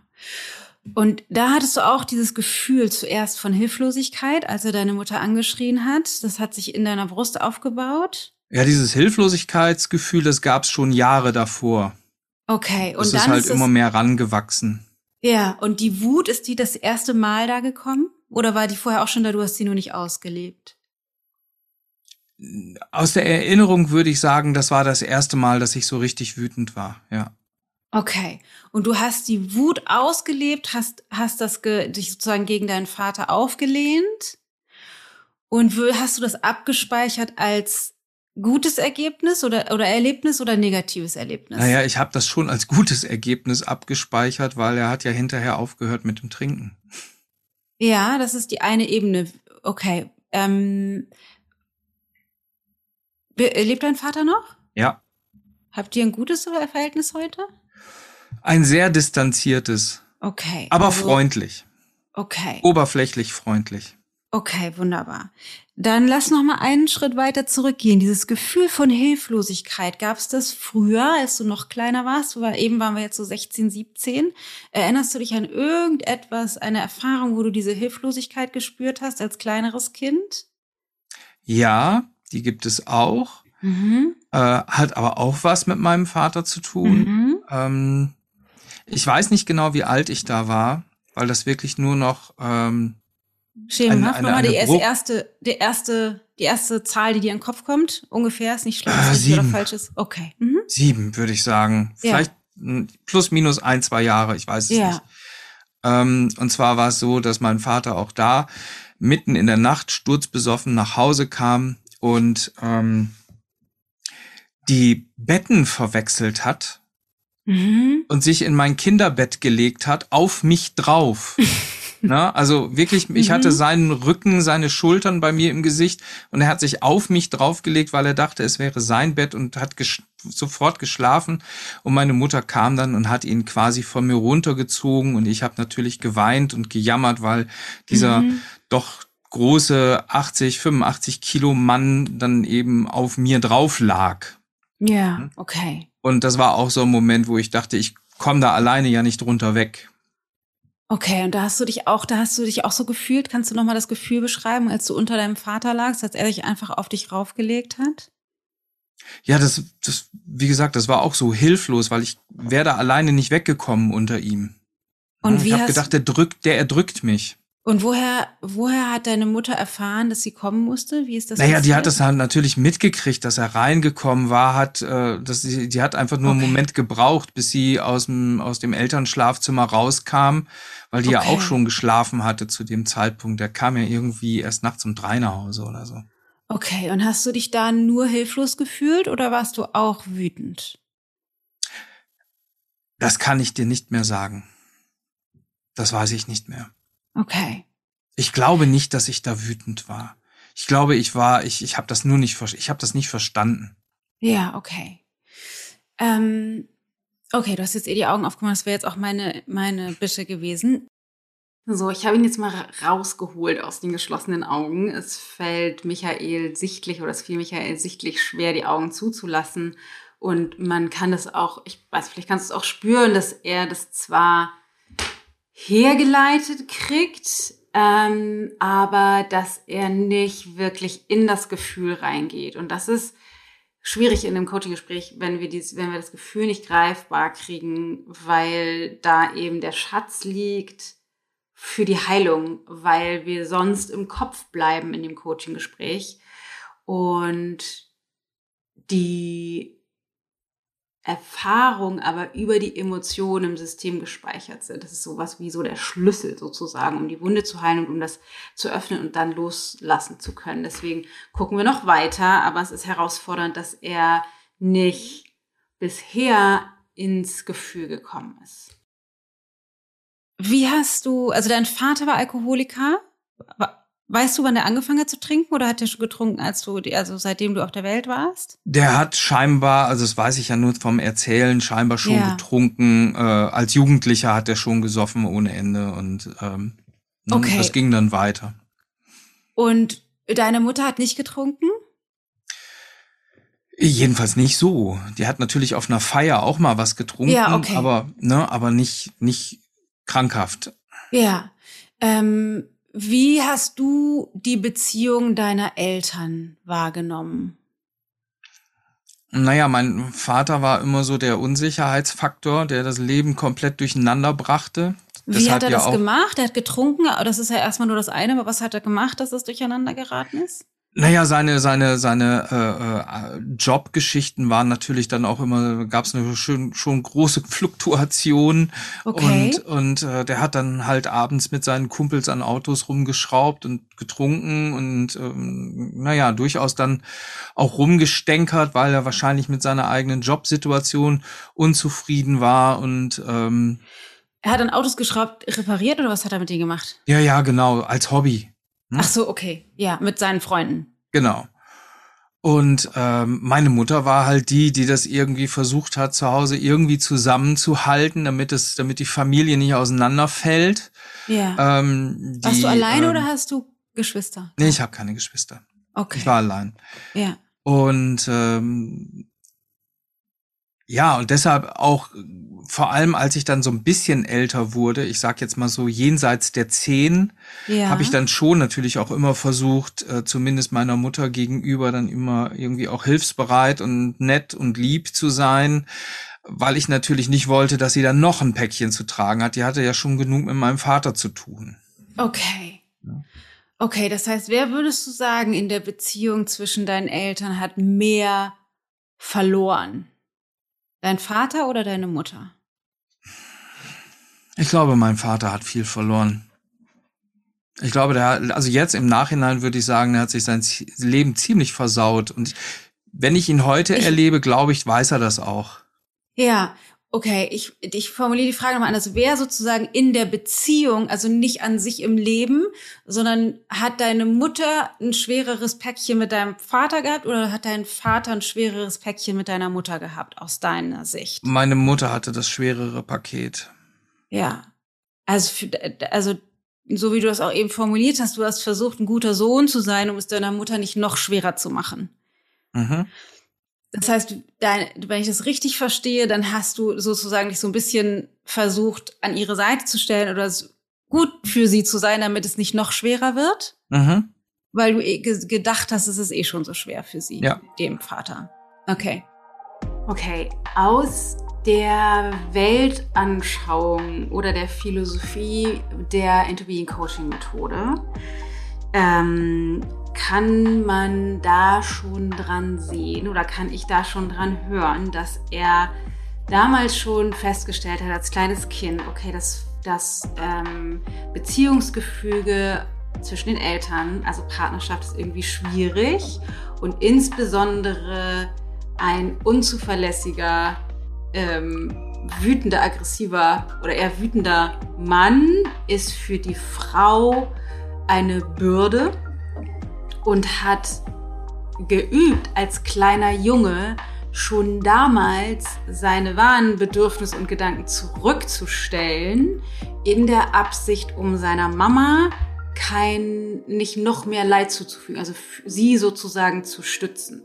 Das ist das gleiche System, was er heute immer noch mit Dagmar fährt, was aber eben den Preis hat, dass er ähm, nicht das kriegt, was er will und auch das nicht wirklich am Ende des Tages funktional ist für Nähe, für die Nähe in der Beziehung. Und dennoch ist es so, dass die Person oder dass der Michael, den er in sich aus sich heraus kennt, also die Perso Persönlichkeit Michael, die er glaubt zu sein, immer schon eher so wahrscheinlich auf Eierschalen, vor allen Dingen bezogen auf Frauen in der Weltgeschichte herumläuft, ähm, in der Absicht, nicht zu wütend zu wirken, nicht zu aggressiv zu sein, nicht, nicht sozusagen, obwohl er ja auch wütend wird, wenn er sich dann so hilflos fühlt, weil seine Bedürfnisse eben nicht gesehen und gehört werden, weil er die aber eben auch nie wirklich so kommuniziert, wie, da, damit sein Gegenüber sie hört, weil er will halt keine Bürde sein. Vor allen Dingen nicht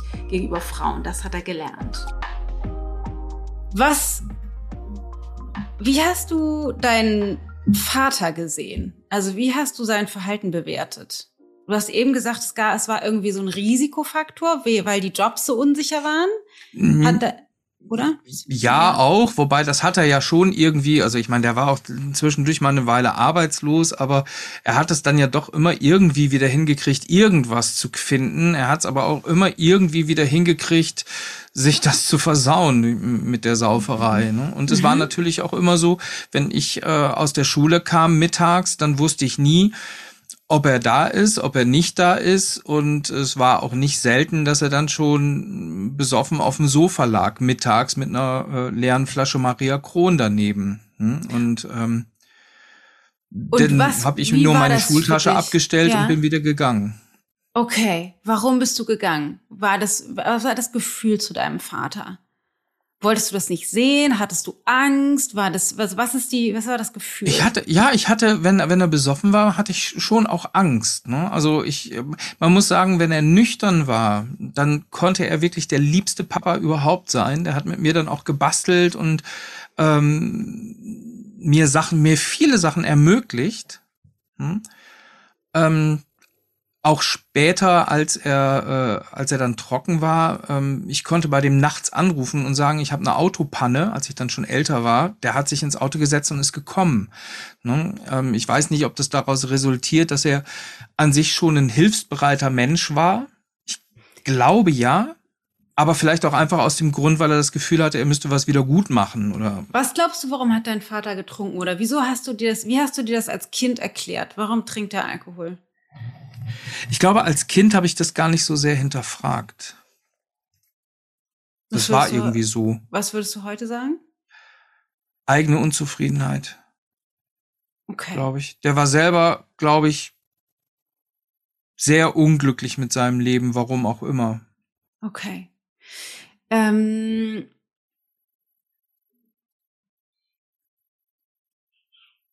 was würdest du sagen, was hast du, wie siehst du oder was hast du, wenn du dein, deine Sicht auf deinen Vater anschaust? Hm, wofür Warte mal kurz, mal kurz gucken, ob wir links rum oder rechts rum gehen.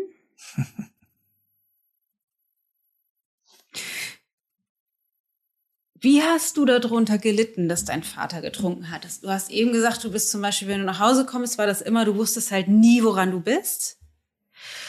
Und wenn er getrunken hat, bist du sofort wieder gegangen.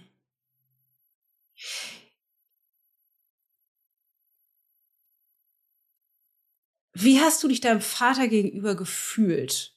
Oder wie hast du ihn auch gesehen als Mann und Vater? Also ich habe mich äh, zumindest als Kind meinem Vater gegenüber klein gefühlt, mhm. weil mein Vater auch jemand war, der sehr schnell gewertet hat, sehr schnell beurteilt hat oder verurteilt hat. Ja. Ne? Und zwar, ob das jemand im Umfeld war oder ob meine Mutter oder ich das war, war völlig egal. Also der hat dann auch blöde Kuh zu meiner Mutter gesagt oder ähm, ähm, ähm, keine Ahnung, der hat dann auch zu mir gesagt, so, bist du denn zu doof, das und das und das zu machen? Ne? Ähm, als ich ähm, ja, als ich älter wurde, habe ich habe ich gedacht so ja, äh, ich habe mich dann gefragt, warum macht er das? Ich habe das dann, als ich älter wurde, nicht mehr an mir direkt äh, festgemacht, weil ich äh, dann irgendwann auch gedacht habe so, ey, Alter, ich habe mehr auf dem Kasten als du. Ne, guck dich doch mal an. Ne? Und ähm, aber als Kind hat mich, hat mich das schon getroffen. Ne? Ja. Wenn, wie wenn, glaubst wenn du, der war Vater. das für deine Mutter? Hm? Entschuldigung, dass ich unterbreche. Wie glaubst du, war das, wie, wie war das in deinen Augen als Kind für deine Mutter mit deinem Vater zusammen zu sein? Ich glaube, das war sehr anstrengend. Ich glaube, das war für sie auch sehr frustrierend. Ich glaube, dass sie sehr unglücklich war damit, aber ich glaube auch, dass sie ähm, ja, irgendwie, sie wollte daran einfach irgendwie festhalten, an diesem Familiending, glaube ich.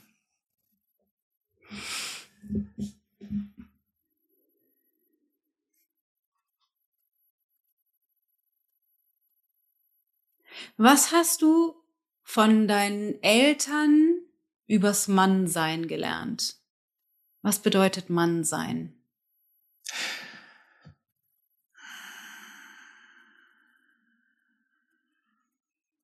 Tja, das ist ziemlich schwierig zu sagen. Ich glaube, mein Vater hat tatsächlich immer seinen Willen gekriegt. Er ist Mhm. immer mit den Sachen durchgekommen, die er wollte. Mhm. Ich meine, er hat viermal seinen Führerschein verloren und hat ihn trotzdem wieder gekriegt irgendwann. Mhm. Was ich damals nicht verstanden habe. Und ähm, er konnte sich benehmen wie eine Wildsau. Die Frau ist trotzdem geblieben, Mhm. Was ich auch nicht verstanden habe. Dass sie geblieben verstehe. ist? Mhm. Ähm, ja, ich weiß nicht, ob ich. Heute würde ich sagen, naja, wirklich übers Mannsein beigebracht hat er mir nichts. Also jedenfalls nichts. Hat er wirklich, garantiert. Das ist aber kein. Ja, aber nichts, nichts nicht Positives meine ich. Nicht, Ja, nicht ganz im genau. Das, Sinne. nee, ganz genau. G- Ganz genau. Und das ist, das ist spannend, weil ähm, Kinder, die, die Eltern sind ja das erstmal das gesamte Universum für die Kinder. Und was hast du entschieden, bezogen darauf, wie du sein willst, als du immer und immer wieder mit deinem Vater konfrontiert warst. Also du bist nach Hause gekommen und es war immer, du warst so ein bisschen auf Hab acht, um zu gucken, ist die Flasche Maria Kron jetzt alle oder nicht? Ist das jetzt gerade gefährlich oder nicht? Muss ich vorsichtig sein? So, das ist ja unberechenbar. Was hast du entschieden, wie du sein willst?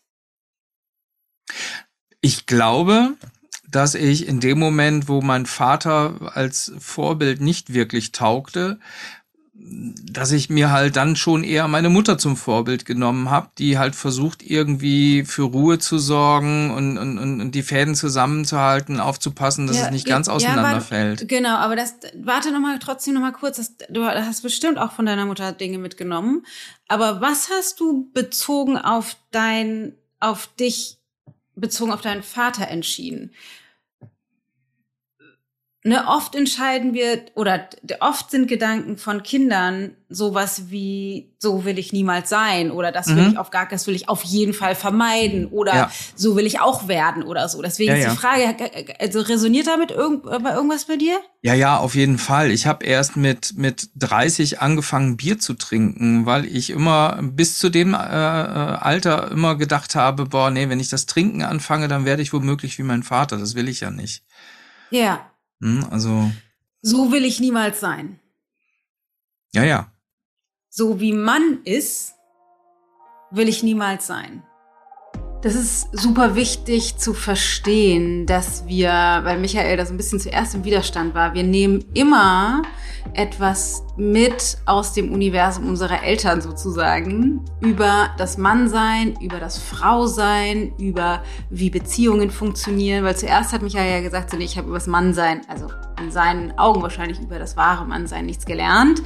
Ähm, was aber nicht stimmt, weil er gelernt hat, so ist Mann und so will ich niemals sein. Das heißt, die Schlussfolgerung und das Bild, wie Mannsein funktioniert, hat er doch mitgenommen, auch wenn es eher in dem, in dem Rahmen ist oder aus der Haltung heraus als abschreckendes Beispiel. Wenn Mann so ist, will ich so niemals sein. Aber der Abdruck, egal wie die Vorbilder sind, der ist tatsächlich immer da. Das ist übrigens eine ganz spannende Geschichte, weil in dem Moment, als unser gemeinsamer Sohn geboren wurde, Dagmar äh, und, mhm. und, und, mein Sohn, äh, der jetzt mittlerweile zehneinhalb ist, ähm, habe ich schon gemerkt, ähm, dass ähm, in Bezug, was, was ich vorhin sagte, auch so mal rausrennen und die Türen knallen oder so, das ist halt ein typisches Verhalten, das ich von meinem Vater her kenne. Ne? Also das, äh, äh, ich glaube, un unterbewusst schon irgendwas da ist in dem Moment, wo ich Vater wurde, dass sich an das Einzige geklammert hat, wie ein Vater sein sollte, was dann irgendwo noch bruchstückhaft da war. Und das war dann schon irgendwo das Vorbild vom, von meinem Vater. Das habe ich nicht verstanden. Woran hast du dich geklammert? An das Türenknallen?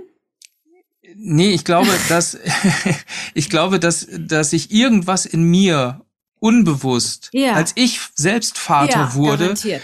schon daran orientiert hat, Na klar. an den paar Bruchstücken, die von, von, von, von dem, was mein Vater ja. äh, halt ausgemacht hat, ähm, ganz genau. Das sich das Problem, angeeignet hat. So. Ja, genau, genau. Auf jeden Fall, auf jeden, das ist ja das Problem. Wir wollen dann ja nicht so sein wie unsere Eltern, nur wir kriegen es nicht hin, weil wir sind dann die ganze Zeit damit beschäftigt, nicht so zu sein wie unsere Eltern, aber es spricht sozusagen trotzdem durch uns hindurch. Wir kriegen das halt nicht drin, weil die Konditionierung da ist. Und entweder wir werden doch so oder wir werden das exakte Gegenteil. Ja. Weil wir so sehr damit beschäftigt sind, nicht so zu sein, sind wir immer noch nicht frei, so zu sein, wie wir eigentlich sein wollen, sondern wir sind nur genau das Gegenteil von dem, um ja zu verhindern, ja. so zu sein, wie unsere Eltern. Das ist das, was dich erst mit 30 hat ein Bier probieren lassen. Ja. Und das weil kann dann du, irgendwann auch ein ganz schöner Eiertanz werden. Ja, weil du kannst es halt nicht richtig machen, weil du, du stehst sozusagen auf Messers Schneide. Ja. Jetzt ist so ein bisschen das Problem. Was hast du gelernt? Wie ist Mann mit Frau? Bezogen auf die Beziehung zu deinen Eltern. Wenn ich nicht kriege, was ich will, schmeiße ich das Essen an die Wand und gehe saufen. Genau. Und das hast du entschieden, will ich machen oder will ich nicht machen? Nee, will ich nicht. Okay, was ist die Konsequenz, wenn du nicht das Zeug an die Wand schmeißen kannst und saufen gehen kannst? Was muss dann rein logisch deine Alternative sein, wenn du so nicht sein darfst? Naja, zurückzustecken, um den Frieden zu bewahren. Ja. Ganz genau. Das heißt, du machst nicht den Mund auf und sagst zu Dagmar nicht, so liebe Dagmar, ich kann verstehen, du brauchst deinen Raum, aber wir schlafen weiterhin in einem Bett, weil sonst haben wir keine Partnerschaft mehr. Weil du willst nicht den Teller an Wand schmeißen. Das ist, bedeutet für dich schon Teller an Wand schmeißen. Mhm. Ja, kann ich nachvollziehen. Kannst du das fühlen? Ja, das, ja. Ja. Also ihr zu sagen, äh, äh, totaler Quatsch, dass ich dich irgendwie hier nicht verstehe. Dreh mir die Sache nicht im Mund rum. Mir reicht's. Bedeutet für dich, Teller an Wand schmeißen. Und so willst du auf gar keinen Fall sein. Deswegen sagst du ganz nett, ah, ich fände aber eigentlich schon schön, wenn wir weiterhin in einem Zimmer schlafen würden. Und sie sagt, mm, und geht dann in ihr eigenes Zimmer. Weil du auf gar keinen Fall, auf gar keinen Fall so sein willst wie dein Vater. Unberechenbar, aggressiv, ne, auch nett in Teilen, wie du gesagt hast. Wie fühlt sich das an, wenn ich das so sage? Du willst auf gar keinen Fall so sein wie dein Vater. Ja, ist total nachvollziehbar. Ja. Ja.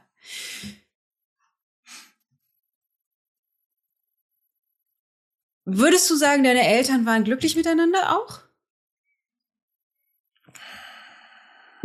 Sag mal einfach ja oder nein. Nein. Nein. Ja. Wer ist schuld daran, dass die nicht glücklich miteinander waren? Beide. Hast du das als Kind auch so gedacht, als du als Zehnjähriger angefangen hast, ein guter Junge zu sein für deine Mama? Nie, da habe ich gedacht, mein Vater. Klar. Ja. Ja. Das ist das, was abgespeichert ist. Auch wenn du als erwachsener Mann natürlich rationaler denken kannst. Mhm. Aber als zehnjähriger Junge, als du gedacht hast, ich bin jetzt ein ganz, ganz netter, netter Junge, um ja meiner Mutter es nicht noch schwerer zu machen, hast du gedacht, das läuft hier so scheiße, weil er so ist, wie er ist. Und da ist jetzt mal die Frage, wie war, also wie in deiner Sicht als Zehnjähriger, wie war da, wie war das für deine Mutter, dass deiner, dein Vater so ist?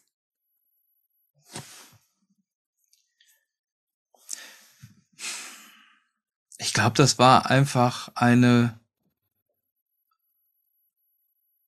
eine Last, durch die sie irgendwie durch, durch musste oder geglaubt haben, durchzumüssen. Hast du gedacht, als Zehnjährige, das ist eine Last durch, meine Mutter denkt bestimmt, das ist eine Last, durch die sie durch muss. Nee, das habe ich, nee, das habe ich nicht als Kind gedacht. Als, nee. als, nee. Was würdest du sagen? Wie war das als Zehnjähriger, als du angefangen hast, für deine Mutter da zu sein, der gute Junge zu sein, an ihrer Seite zu stehen, bloß nichts zu machen, was noch mehr Stress macht? Ja, da habe ich nur gedacht so, oh, die arme Mama. Die arme was Mama. Die hier, was die hier alles aushalten muss. Ja. Ne, dabei macht genau. die doch immer alles. Ja, genau. Die arme, gute Mama. Ja. Die alles aushalten muss. Die macht doch immer alles. Ja. Genau. Und jetzt ist die Frage, ist das so? Nee, die hätte ja gehen können. Genau, warum hat sie das nicht getan? Ich glaube, weil sie es einfach zusammenhalten wollte. Zu welchem Zweck?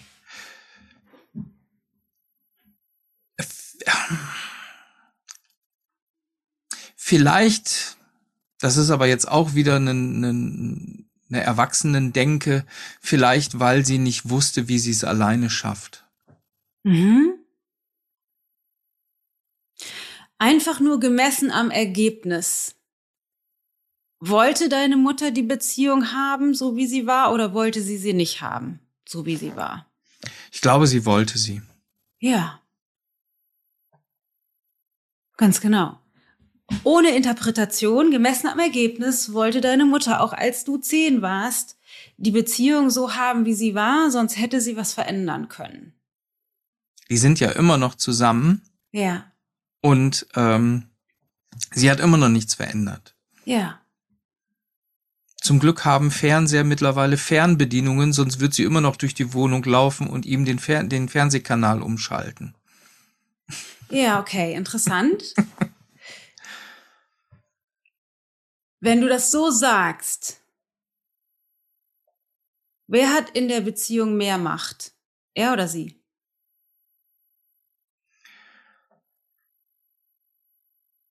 Das ist eine gute Frage. Er, weil er sie dazu kriegt, ihm den Fernseher umzuschalten? oder sie, weil sie weiß, ohne mich kriegt er das Programm gar nicht gewechselt.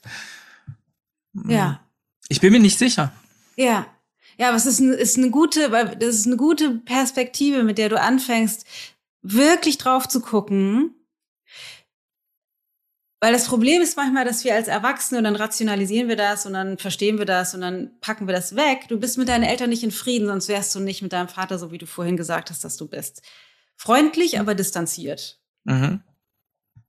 Das heißt, ihr habt es ja nie aufgelöst. Du bist nie da durchgegangen und hast, was auch immer zwischen euch gestanden hast, aufgelöst. Das heißt, du steckst noch heute in der Verstrickung zu deinen Eltern drin. Und das ist das Problem, was du reinszenierst heute mit Dagmar. Und mhm. es gibt zwei Perspektiven. Das eine ist, du versuchst auf Teufel komm raus, nicht so zu sein wie dein Vater, was bedeutet, du, ich sag's mal fies, du ziehst den Schwanz ein, weil dein System denkt, Mann sein bedeutet, Teller an die Wand schmeißen und sich volllaufen lassen, mit den Freunden rumschrauben, Job verlieren, Führerschein verlieren. Und so will ich auf gar keinen Fall sein. Deswegen sage ich nicht, liebe Dagmar, auf gar keinen Fall ziehst du in ein anderes Zimmer oder, oder, oder nicht, ich, ich will aber Sex. Ich will Nähe zu dir. So, so will ich nicht leben. So willst du nicht sein, weil für dich ist das gleichbedeutend mit Aggression, Unberechenbarkeit und, und das willst du nicht. Und eine Sache möchte ich noch mal ganz kurz untersuchen. Wie war das für dich, als du mit 16, 17 in der Küche saßt mit deinem Vater und deiner Mutter und du hast die Hilflosigkeit gespürt und dann kam die Wut und du hast dich aufgelehnt gegen deinen Vater. Wie hat sich das in dir angefühlt? Ja, das hat sich in dem Moment total befreiend angefühlt, weil das einfach raus musste und ähm, in dem Moment, ähm, ja, in dem Moment habe ich mich natürlich viel viel stärker und äh, äh überle überlegener gefühlt.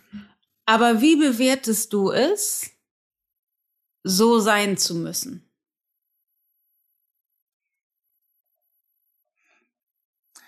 Ja, es ist ja interessant. Ähm, eigentlich bewerte ich das eher negativ, weil warum muss ja. es dazu überhaupt erstmal kommen? Ist das stark oder mhm. schwach, Wut so auszuleben? Ich muss ganz ehrlich sagen, diese Geschichte, die, die begleitet mich ja nun schon wirklich viele Jahre und es ist auch nicht das erste Mal, dass ich die erzähle. Ähm, ich muss sagen, dass ich diesen Moment bei mir durchaus als sehr stark erlebt habe. Das stimmt, du hast dich stark gefühlt, aber wie bewertet dein Bewusstsein das? Erst sich hilflos hm? zu fühlen ja. und dann Wut so ausleben zu müssen. Ja. Ja, eher negativ. Ja. Eher negativ. Ja. Das ist ganz interessant, sich genauer anzugucken, weil es da diese unterschiedlichen Ebenen gibt. Das heißt, es gibt einerseits die, dieses Gefühl, okay, krass, ich, ich bin stark und kann auch was bewirken, aber gleichzeitig gibt es die konditionierte Ebene von so darf ich nicht sein und das ist eigentlich negativ, aus der Hilflosigkeit so zu reagieren und das äh, bringt das System im Bewusstsein durcheinander. Warum? Was verbindest du mit dieser Art von Wut? Naja, weil ich, ich, ich verbinde mit dieser Art von Wut, dass andere darunter leiden müssen. Ja. Was ich raushöre und guck mal, ob das resoniert, das ist sowas wie willkürlich, zerstörerisch, gefährlich, äh, unkontrollierbar. Ja. Ja, resoniert ja. das mit dir? Ja, total. Ja. Und das ist das, was du an Mannsein dran geklebt hast so will ich auf gar keinen Fall sein. Hm. Und doch, wie hat sich das angefühlt? Du hast es eben schon gesagt, aber sag's nochmal, wie hat sich das angefühlt in deinem Körper, dich so aufzulehnen gegen deinen Vater? Also in, ich, ich kann mich daran erinnern, dass ich in dem Moment in so einem Mischgefühl aus, aus Wut und Angst war Ja. Aber danach sehr, ähm, ja, dass, dass das einfach danach ein sehr befreiendes Gefühl war, wo ich das Gefühl hatte, puh, ich kann mal wieder durchatmen. Ja, befreiend. Hat es sich, und das kann sein, dass es so ist und kann auch nicht sein, das ist jetzt einfach nur ein Vorschlag, das, ne, das muss so nicht sein, ich will dir das nicht in den Mund legen. Hat es sich männlich angefühlt? Auf jeden Fall. Ja. Hast du dich stark gefühlt? Wie, wie, ich habe ja vorhin schon gesagt, das war ja, Ja. Ein, ein Alter bei mir, äh, wo ich dann auch meinem Vater Ja. tatsächlich körperlich überlegen war. Ja. Genau. Das heißt, und das ist, das ist interessant, weil du hast eine Erfahrung davon gemacht, deine männliche Energie, deine Kraft, dein Mannsein einzusetzen. Und jetzt ist die Frage, hast du das gegen deinen Vater eingesetzt oder für deinen Vater?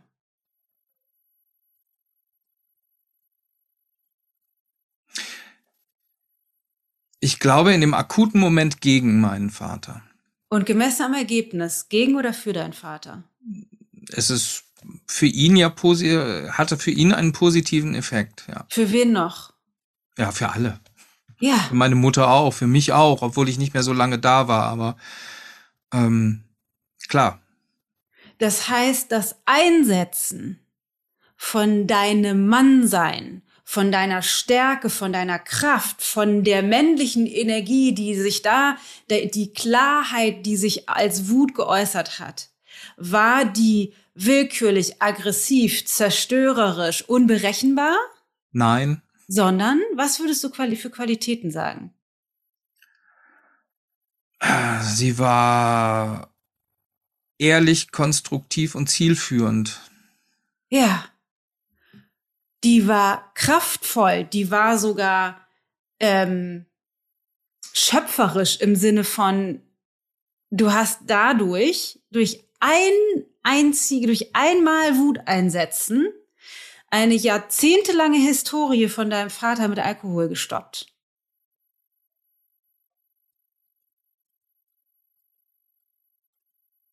Ja, das war so, ja. Wie fühlt sich das an, wenn ich das so sage?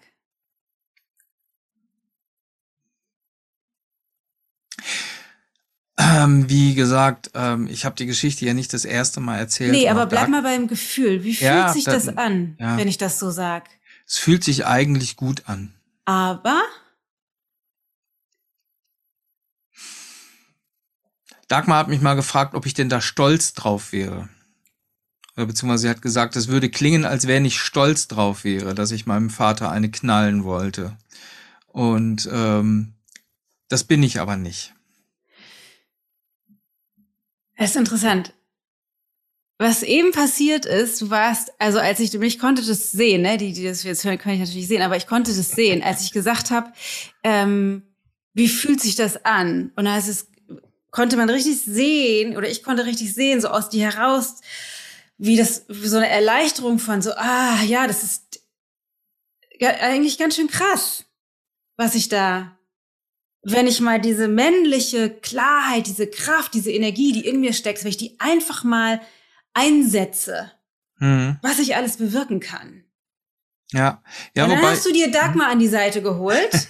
Das hast nur du gemacht, das hat mit ihr nichts zu tun. ja, dann hast du dir Dagmar an die Seite geholt, dein, dein, deine in dir vorhandene Kontrollinstanz, deswegen hast du sie dir auch ausgesucht, deine Mhm. in dir vorhandene Kontrollinstanz, um dich schön wieder runterzuholen von, von deiner Position, dass diese männliche Energie in Ordnung ist.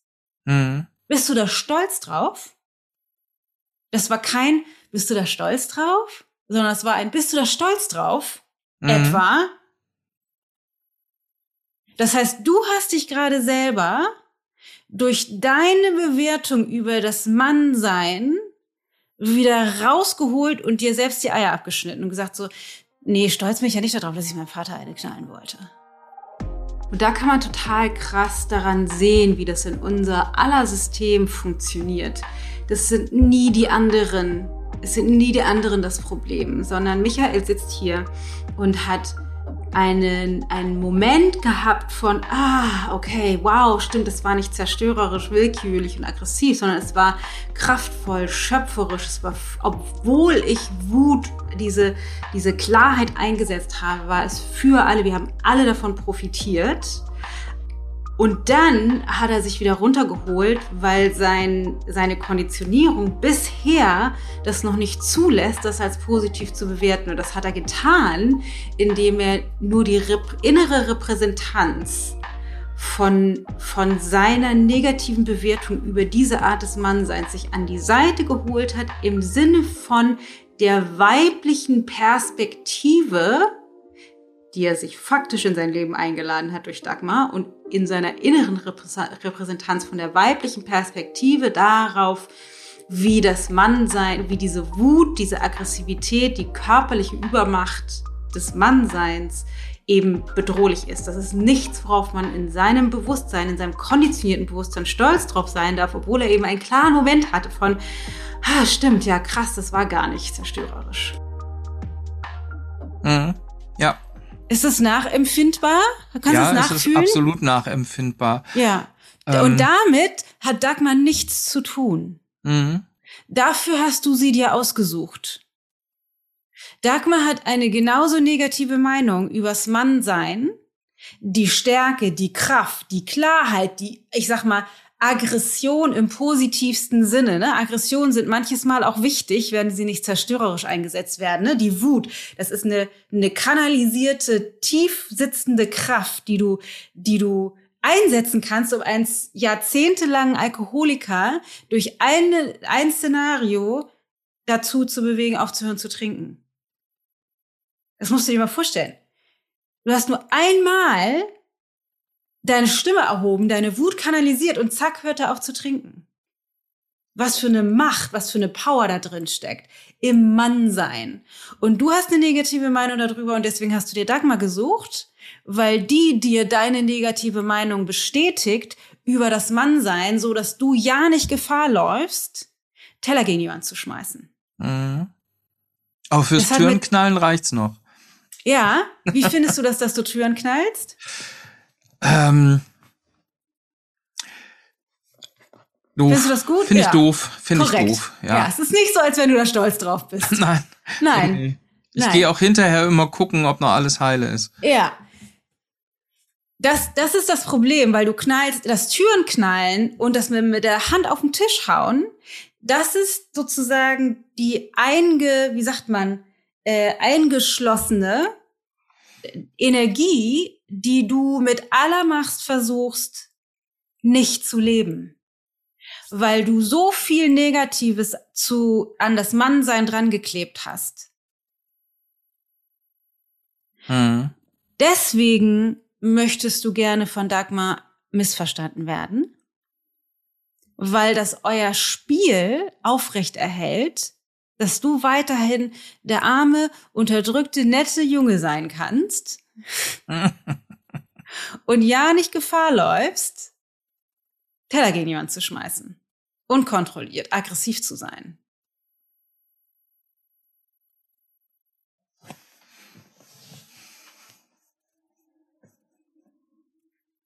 Ja, das klingt plausibel. Ja.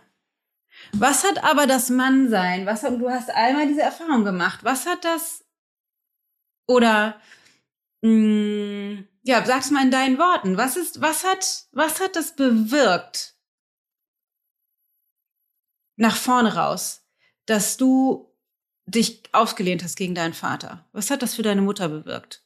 Ja, eine massive Veränderung. In welcher Form? Wie hat sich das Leben deiner Mutter verändert dadurch? Ähm, naja, es war, es war halt dieser, dieser, dieser eine Risiko, Risikofaktor, der war halt weg. Ne, sie musste sich zumindest mit diesem Alkoholthema nicht mehr auseinander, also nicht mehr akut auseinandersetzen. Ja. Ich habe jetzt noch mal eine ganz andere Frage für dich und zwar würdest du sagen, Dagmar ist glücklich? Ja oder nein? Nee. Nein. Würdest du sagen, es gibt Komponenten, die du siehst von Dingen, die sie tut oder unterlässt, die, mit denen sie sich selbst im Weg steht und deswegen unglücklich ist. Ja. Gibt es Dinge, die du tun könntest oder unterlassen könntest? Aber ich vermute mal, öfter geht es ums Tun. Ihr sagen könntest, sie stoppen könntest, mit ihr anders sein könntest, so dass du ihr ermöglichen könntest, glücklicher zu sein? Ja oder nein? Wirklich nur ja oder nein? Wirklich nur ja oder nein? Ich weiß, es fällt dir schwer. Ja. ja. Ja. Ja. Okay, jetzt wird's fies. Wieso stellst du dich ihr dafür nicht zur Verfügung, sondern enthältst ihr das vor und lässt sie in, in das offene Messer rennen? Weil ich nicht, weil ich das so nicht sehe, dass ich ihr das vorenthalte. Das weiß ich, aber beantworte mal die Frage. Gehen wir mal davon aus, du würdest es ihr vorenthalten. Oder lass es uns konkreter machen, ist leichter. Eine Sache, sag, sag mir eine Sache, die Dagmar tut oder unterlässt, von denen du sagst, ah, das ist einfach nicht funktional. Also das macht sie selbst nicht glücklich. Sie macht sich damit selbst nicht glücklich. In deinen Augen. Ja, das ist meiner Meinung nach diese ähm,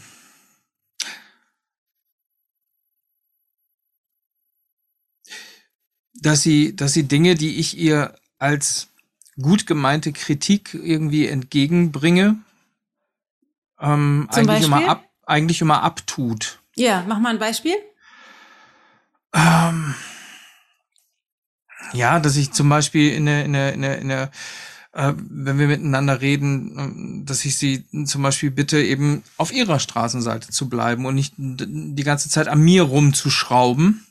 Ja, Ja. okay, Und- da vielleicht nur ein ganz kleiner Hinweis dazu. Ähm, das Problem ist, dass du das Problem ist, dass das nicht funktioniert, solange du aus der Haltung heraus sprichst, aus der du sprichst.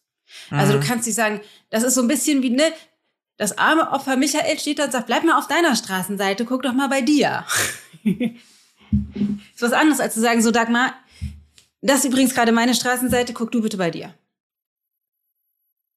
Mhm. Kannst du den Unterschied hören? Ja. Okay.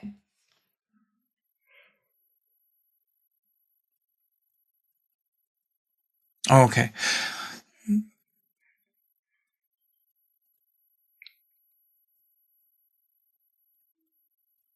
Ja, ich muss gerade ein bisschen sortieren. Das ist ähm, Lass mich dir helfen. schon eine ganze Menge jetzt im Kopf. Oh ja, das glaube ich, das ist gut so. Lass mich dir helfen. Was würdest du sagen? Wäre es für Dagmar gut, wenn ihr ein gemeinsames Schlafzimmer hättet oder ein, ein lebendiges, saftiges Liebesleben? Würde das sie glücklicher machen? bin natürlich davon überzeugt, dass das gut wäre. Ja. Wieso sorgst du nicht dafür, dass sie das kriegt? Sondern lässt sie ins offene Messer laufen und mit ihrem weiblichen Wahnsinn allein. Weil ich, glaube ich, nicht der Typ bin, der sagt, ich erzwing mir das jetzt. Ja, ich habe auch nicht gesagt, du sollst dir das erzwingen. Ähm, Das wie ist kriegt aber das, man denn was du- dann, wie kriegt man denn ist- dann den anderen dazu zu sagen, na warte gut? kurz. Das ist das, was du glaubst, was Mann sein bedeutet. Ich habe nicht gesagt, schmeiß Teller an die Wand, Mhm. Sondern ich habe gesagt, lehn dich gegen deinen Vater auf. Die Dagmar, die ist echt stur. Ja, deswegen hast du sie dir ausgesucht, weil sie ist genauso stur wie du. Das ist das Interessante. Mhm. Ihr passt auf der energetischen Ebene zu 1000 Prozent zusammen. Die Sturheit, die sie hat, ist die exakt gleiche Sturheit, die du hast an Verweigerung. Da kann man jetzt total gut dran sehen, wie sich die Ambivalenz bezogen auf das Mannsein im Heute verhält. Das heißt, ich formuliere das zwar so krass mit, warum hältst, enthältst du ihr das vor? Und ähm, das, das kriegt er noch nicht so schnell gedreht. Das heißt, er kann das noch nicht so sehen, weil er sich da ja immer noch in seiner Hilflosigkeit befindet. Aber faktisch ist das tatsächlich das, was passiert. Das heißt, er weiß schon, eigentlich wäre das für die Beziehung und auch für Dagmar, auch von dem, was Dagmar sich wünscht, ähm, super, wenn er da reingehen würde und dafür sorgen würde, dass sie eben mehr körperliche Nähe haben, dass sie wieder mehr Sex haben, dass sie in, in einem Zimmer schlafen. Aber er geht da nicht rein, weil dadurch, dass er eine Meinung über das Mannsein hat, keine Möglichkeit, also er sich selbst seiner männlichen Kraft beraubt durch die Klarheit und die Eindeutigkeit, die er auch in dem Beispiel mit der Wut bezogen auf seinen Vater eingesetzt hat, weil er das sich verwehrt einzusetzen, weil seine Meinung so negativ ist gegenüber die Kraft des Mannseins, weil in seinem Bewusstsein abgespeichert ist, das ist willkürlich, das ist aggressiv, das ist zerstörerisch, dass er in sich diese Energie zu was wie kontrolli zu kontrollieren versucht. Das heißt, nicht einsetzen kann mehr für die Partnerschaft, sondern nur hilflos daherkommt mit, was wäre aber eigentlich doch ganz schön vielleicht, wenn du wieder zu uns ins Zimmer ziehst oder vielleicht guckst du auch mal bei dir auf der Straßenseite. Kriegt es aber nicht hin, was er merkt als Vater oder auch in Konflikten, dass das dann rauskommt und er auf den Tisch haut und rausgeht. Also er setzt sozusagen die Kraft nicht für die Beziehung, für die Partnerschaft ein, so wie er das damals mit seinem Vater tatsächlich auch gemacht hat, weil die, die Möglichkeit, dass es, dass es für beide ist, nicht im Bewusstsein vorhanden ist, aber kriegt es wie, als wäre das so ein brodelndes Fass nicht unter Kontrolle, weil es zu seinem Mannsein gehört. Und das kommt dann in den Konflikten raus, und er, keine Ahnung, macht das jetzt nicht wie sein Vater destruktiv, aber er haut auf den Tisch und rennt raus oder knallt die Türen, ähm, weil das irgendein Kanal braucht diese Energie. Das heißt, was wir als Frauen und was die Männer als Männer gemeinsam wieder lernen müssen, ist die negative Bewertung bezogen auf die männliche Kraft die vielleicht manchmal ungemütlich daherkommt, wie das auch bei seinem Vater der, Fall war, nämlich wirklich auf sich aufzulehnen und den Wahnsinn zu stoppen, ne, gegebenenfalls auch laut zu werden, direkt zu werden in dem Konflikt mit Dagmar, aber um durch die Sturheit, von der er spricht, durch die Sturheit durchzudringen. Das ist die Möglichkeit, die die männliche Kraft eben hat, allerdings nur, wenn er sie für sie einsetzt, ohne zu zerstören. Aber wir, viele von uns haben das einfach so krass drin, dass diese männliche Kraft zerstörerisch ist, dass wir irgendwie alle versuchen, das rauszukontrollieren aus unser aller Leben. Also das ist, glaube ich, tatsächlich parallel. Wir Frauen haben das, die Männer, wie man an ihm sehen kann, haben, äh, haben das aber auch. Und dann bricht sich diese männliche Energiebahn in so einem Wahnsinn wie bei ihm auf den Tisch hauen und Türen knallen oder ungesteuertes, un unkontrolliertes, äh, keine Ahnung, Zeug da draußen in der Welt, was die Männer manchmal machen, weil wir verlernt haben, die Kraft oder vielleicht noch nie gekonnt haben, die Kraft so zu sehen und zu bewerten, dass sie vielleicht manchmal ungemütlich ist, aber für etwas ist und nicht dagegen. Mhm. Das ist exakt das Gleiche. Deswegen ist der andere immer so gut, können wir mit dem anderen so gut lernen, weil wir exakt das Gegenteil sehen von dem, was in uns präsent ist. Das heißt, abgesehen mal von dem Wie, die Wie-Frage beantworten wir, jetzt noch, beantworten wir jetzt noch nicht, das können wir gleich noch machen. Aber was ich einmal noch möchten, wissen möchte, ist, du weißt schon, mehr Nähe zu dir würde ihr gut tun. Wieso sorgst du nicht dafür, dass sie diese Nähe kriegt? Initiierst du manchmal Sex? Schon lange nicht mehr. Ja. Wieso sorgst du nicht dafür, dass sie das kriegt? Ich glaube, weil ich mich tatsächlich durch unsere ständigen Streits ähm, so angepiekst fühle. Ja, wer ist in der Geschichte das Opfer und wer der Täter? Hm, Ja, ja. sag's Und ruhig, zwar- sprich's aus, Ähm, sprich's aus. ja, ja, in dem Moment, wenn ich das so sage, stelle ich mich Mhm. natürlich als absolutes Opfer dar. Ja. Ja. Ja. Ja.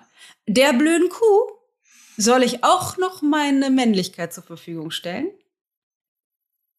Mhm. Ich bin doch nicht blöd. Sagt der Herr Michael. Mhm.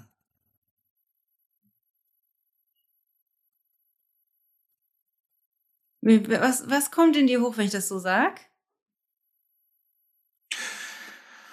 Ja, da ist was Wahres dran. Ich konnte so ein leichtes Schmunzeln in deinem Au äh, nicht Augen-Mundwinkel sehen. Da ist was Wahres dran. Naja. Das ist wichtig zu verstehen, Michael, weil du fühlst dich die ganze also ich- oder ich sag's mal anders, du generierst dich bisher als Opfer, weil das in dein System besser passt von der Geschichte, von der Konditionierung, wo du herkommst. Mhm. Was du aber auch, auch machst, ist, die will ihr eigenes Zimmer haben, soll sie doch in ihr eigenes Zimmer sehen und mal gucken, wie weit, wie weit sie damit kommt. Ich initiiere ihr gar keinen Sex mehr. Soll die schön ihr Drama produzieren.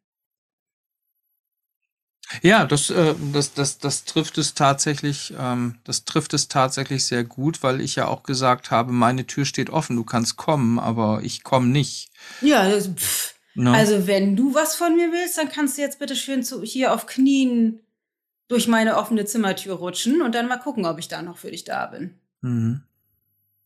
Ja. Wobei ich mir das natürlich auch schön als Grenzüberschreitung verpackt hätte, äh, hab, Natürlich. äh, äh, um mir da auch einen Grund zu geben, warum Na ich nicht nach oben gehe. Ja, also ja. natürlich, weil man muss das ja irgendwie für seine Geschichte passend kriegen. ja. Ja, stimmt. Das ist ein Frauenbestrafungsprogramm, was du da fährst. Verpackt als Opferstory, Michael. Mhm. Ganz ehrlich, mal ganz, ganz ehrlich. Weißt du, nach all den Jahren mit Dagmar, was sie attraktiv findet an dir, wenn du dich auf eine bestimmte Art und Weise verhältst, wenn du dich mit ihr beschäftigst, wenn du keine Ahnung, was es bei euch ist, ob das irgendwie sie ausführen, ihr Blumen schenken, sie zu bezitzen, ihr Kompliment, ich weiß nicht, was es bei euch ist. Weißt du, wie du als Mann Dagmar erreichst? Ja oder nein? Nee, das weiß ich nicht mehr richtig. Erinner dich mal zurück. Wie lange seid ihr zusammen? Elf Jahre. Elf Jahre. Erinner dich mal zurück an die Frau, in die du dich verliebt hast. An diese wundervolle, smarte, humorvolle, gefühlsbetonte, weibliche Frau. Weißt du, was ihr gefällt? Ja oder nein? Ja, weiß ich. Ja. Es geht mir wirklich nicht ums Detail, aber es geht nochmal darum zu gucken, damit du den Zugang findest, weil du weißt, was Dagmar gefällt. Was sie sich von dir wünschen würde. Was sie richtig, was, wo, wo sie dein Mann sein sehen könnte und sich wieder als, als Frau von dir gesehen fühlt.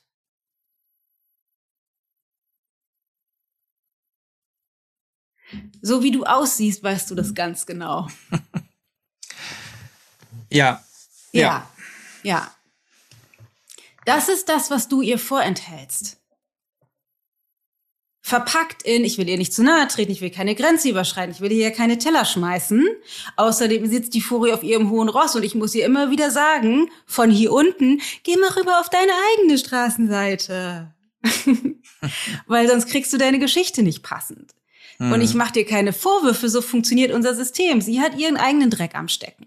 Die Frage ist nur, willst du deine Straßenseite sauber machen und willst du wirklich wieder dich oder vielleicht erstmalig kontinuierlich als der machtvolle, klare, wirklich äh, eindeutige, powervolle Mann fühlen, der du warst, als du deinen Vater mit in, innerhalb von kürzester Zeit trocken hast werden lassen. Willst du dieser starke Mann sein für Dagmar? Eigentlich ja. Ich frage nochmal. Willst du dieser starke Mann sein für Dagmar? Ja oder ja. nein? Ja, vielen Dank. Hör auf mit diesem Eiertanz, Michael. Setz, setz old story. Was bedeutet das also? Was müsstest du tun, um dieser Mann für Dagmar zu sein? Mach mal, sag mal, was würde sie sich, was, wann würde sie sich von dir gesehen, gewollt, gewünscht fühlen?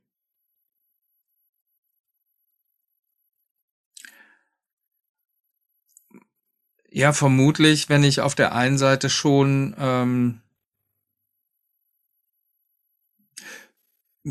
schon auch da bin, aber auch klar meine eigenen Grenzen setze und sage bis hierhin und nicht weiter. Definitiv. Das ist das Problem. Ne? Ihr Männer denkt immer, wir, wir, wir äh, ordnen uns euch unter, damit ihr uns bloß, bloß nicht rausschmeißt. Aber damit macht ihr euch so unattraktiv wie ein, wie ein zweites, drittes, viertes Kind, weil wir überhaupt niemanden mehr auf Augenhöhe haben. Du darfst ihr das nicht durchgehen lassen, auch wenn du das Risiko eingehst, mit dem sie droht, im Subtext, mhm. dass du wirst nicht rausgeschmissen, sonst wärst du schon lange rausgeschmissen worden. Das ist eine leere Worthülse. Sie weiß sich nicht anders zu helfen, weil sie den Michael sucht, in den sie sich mal verliebt hat. Den du ihr die ganze Zeit vorenthältst. Mhm. Das ist mhm. ihre, ich sag mal in Anführungsstrichen, kranke, konditionierte Strategie, um zu versuchen, den rauszukitzeln. Und du sagst, pff, pff. What? No way. So leicht lasse ich mich nicht von dir manipulieren. Sag mal ganz konkret. Wenn du sie, wenn du sie bezirzen, erobern, verführen wollen würdest, was würdest du tun? Dir ein schickes Hemd kaufen, Blumen kaufen? Welche Musik würdest du anmachen? Was, sag mal ganz konkret, was würdest du tun? Oh, das kann ich dir jetzt gerade so ad hoc nicht sagen. Da muss ich fünf Minuten drüber nachdenken. Kann ich dir gerade so nicht sagen. Wird ein bisschen ich, eng auch, oder? Wird ein bisschen unangenehm? Äh, ich, aber, ja. ja. Ja, wird's. Ja. ja, wird's. Ja, ja. Da ist der Weg, Michael. Mhm. Da ist der Weg. Es wird nicht funktionieren, mit ihr in einem Konflikt zu sein und zu versuchen, die richtigen Worte zu finden, um sie zu stoppen. Du musst die Verbindung zu ihr herstellen. Und das kannst du am allerbesten über körperliche Nähe.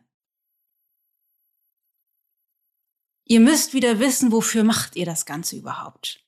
Mhm. Und für Dagmar ist es noch viel schwerer, diesen Zugang zu finden, als für dich. Du hast sowieso die Sehnsucht, die Lust, die, das Begehren in dir. Das kannst glaub, du nicht das anders hat Dagmar als auch. Ja, vertrau mir, für eine Frau ist das anders. Wir sind viel schneller in unserer Autobahn im Kopf. Haben wir uns verloren? Und haben nicht so einen starken Zugang zu unserer Körperlichkeit, zu dieser Sehnsucht, zu dieser Lust. Du bist der Zugang für sie, dass sie das wieder findet. Für dich ist das viel leichter als für sie. Glaub mir. Mhm. Also bist du bereit, dich Dagmar zur Verfügung zu stellen und sie nach Strich und Faden zu verführen?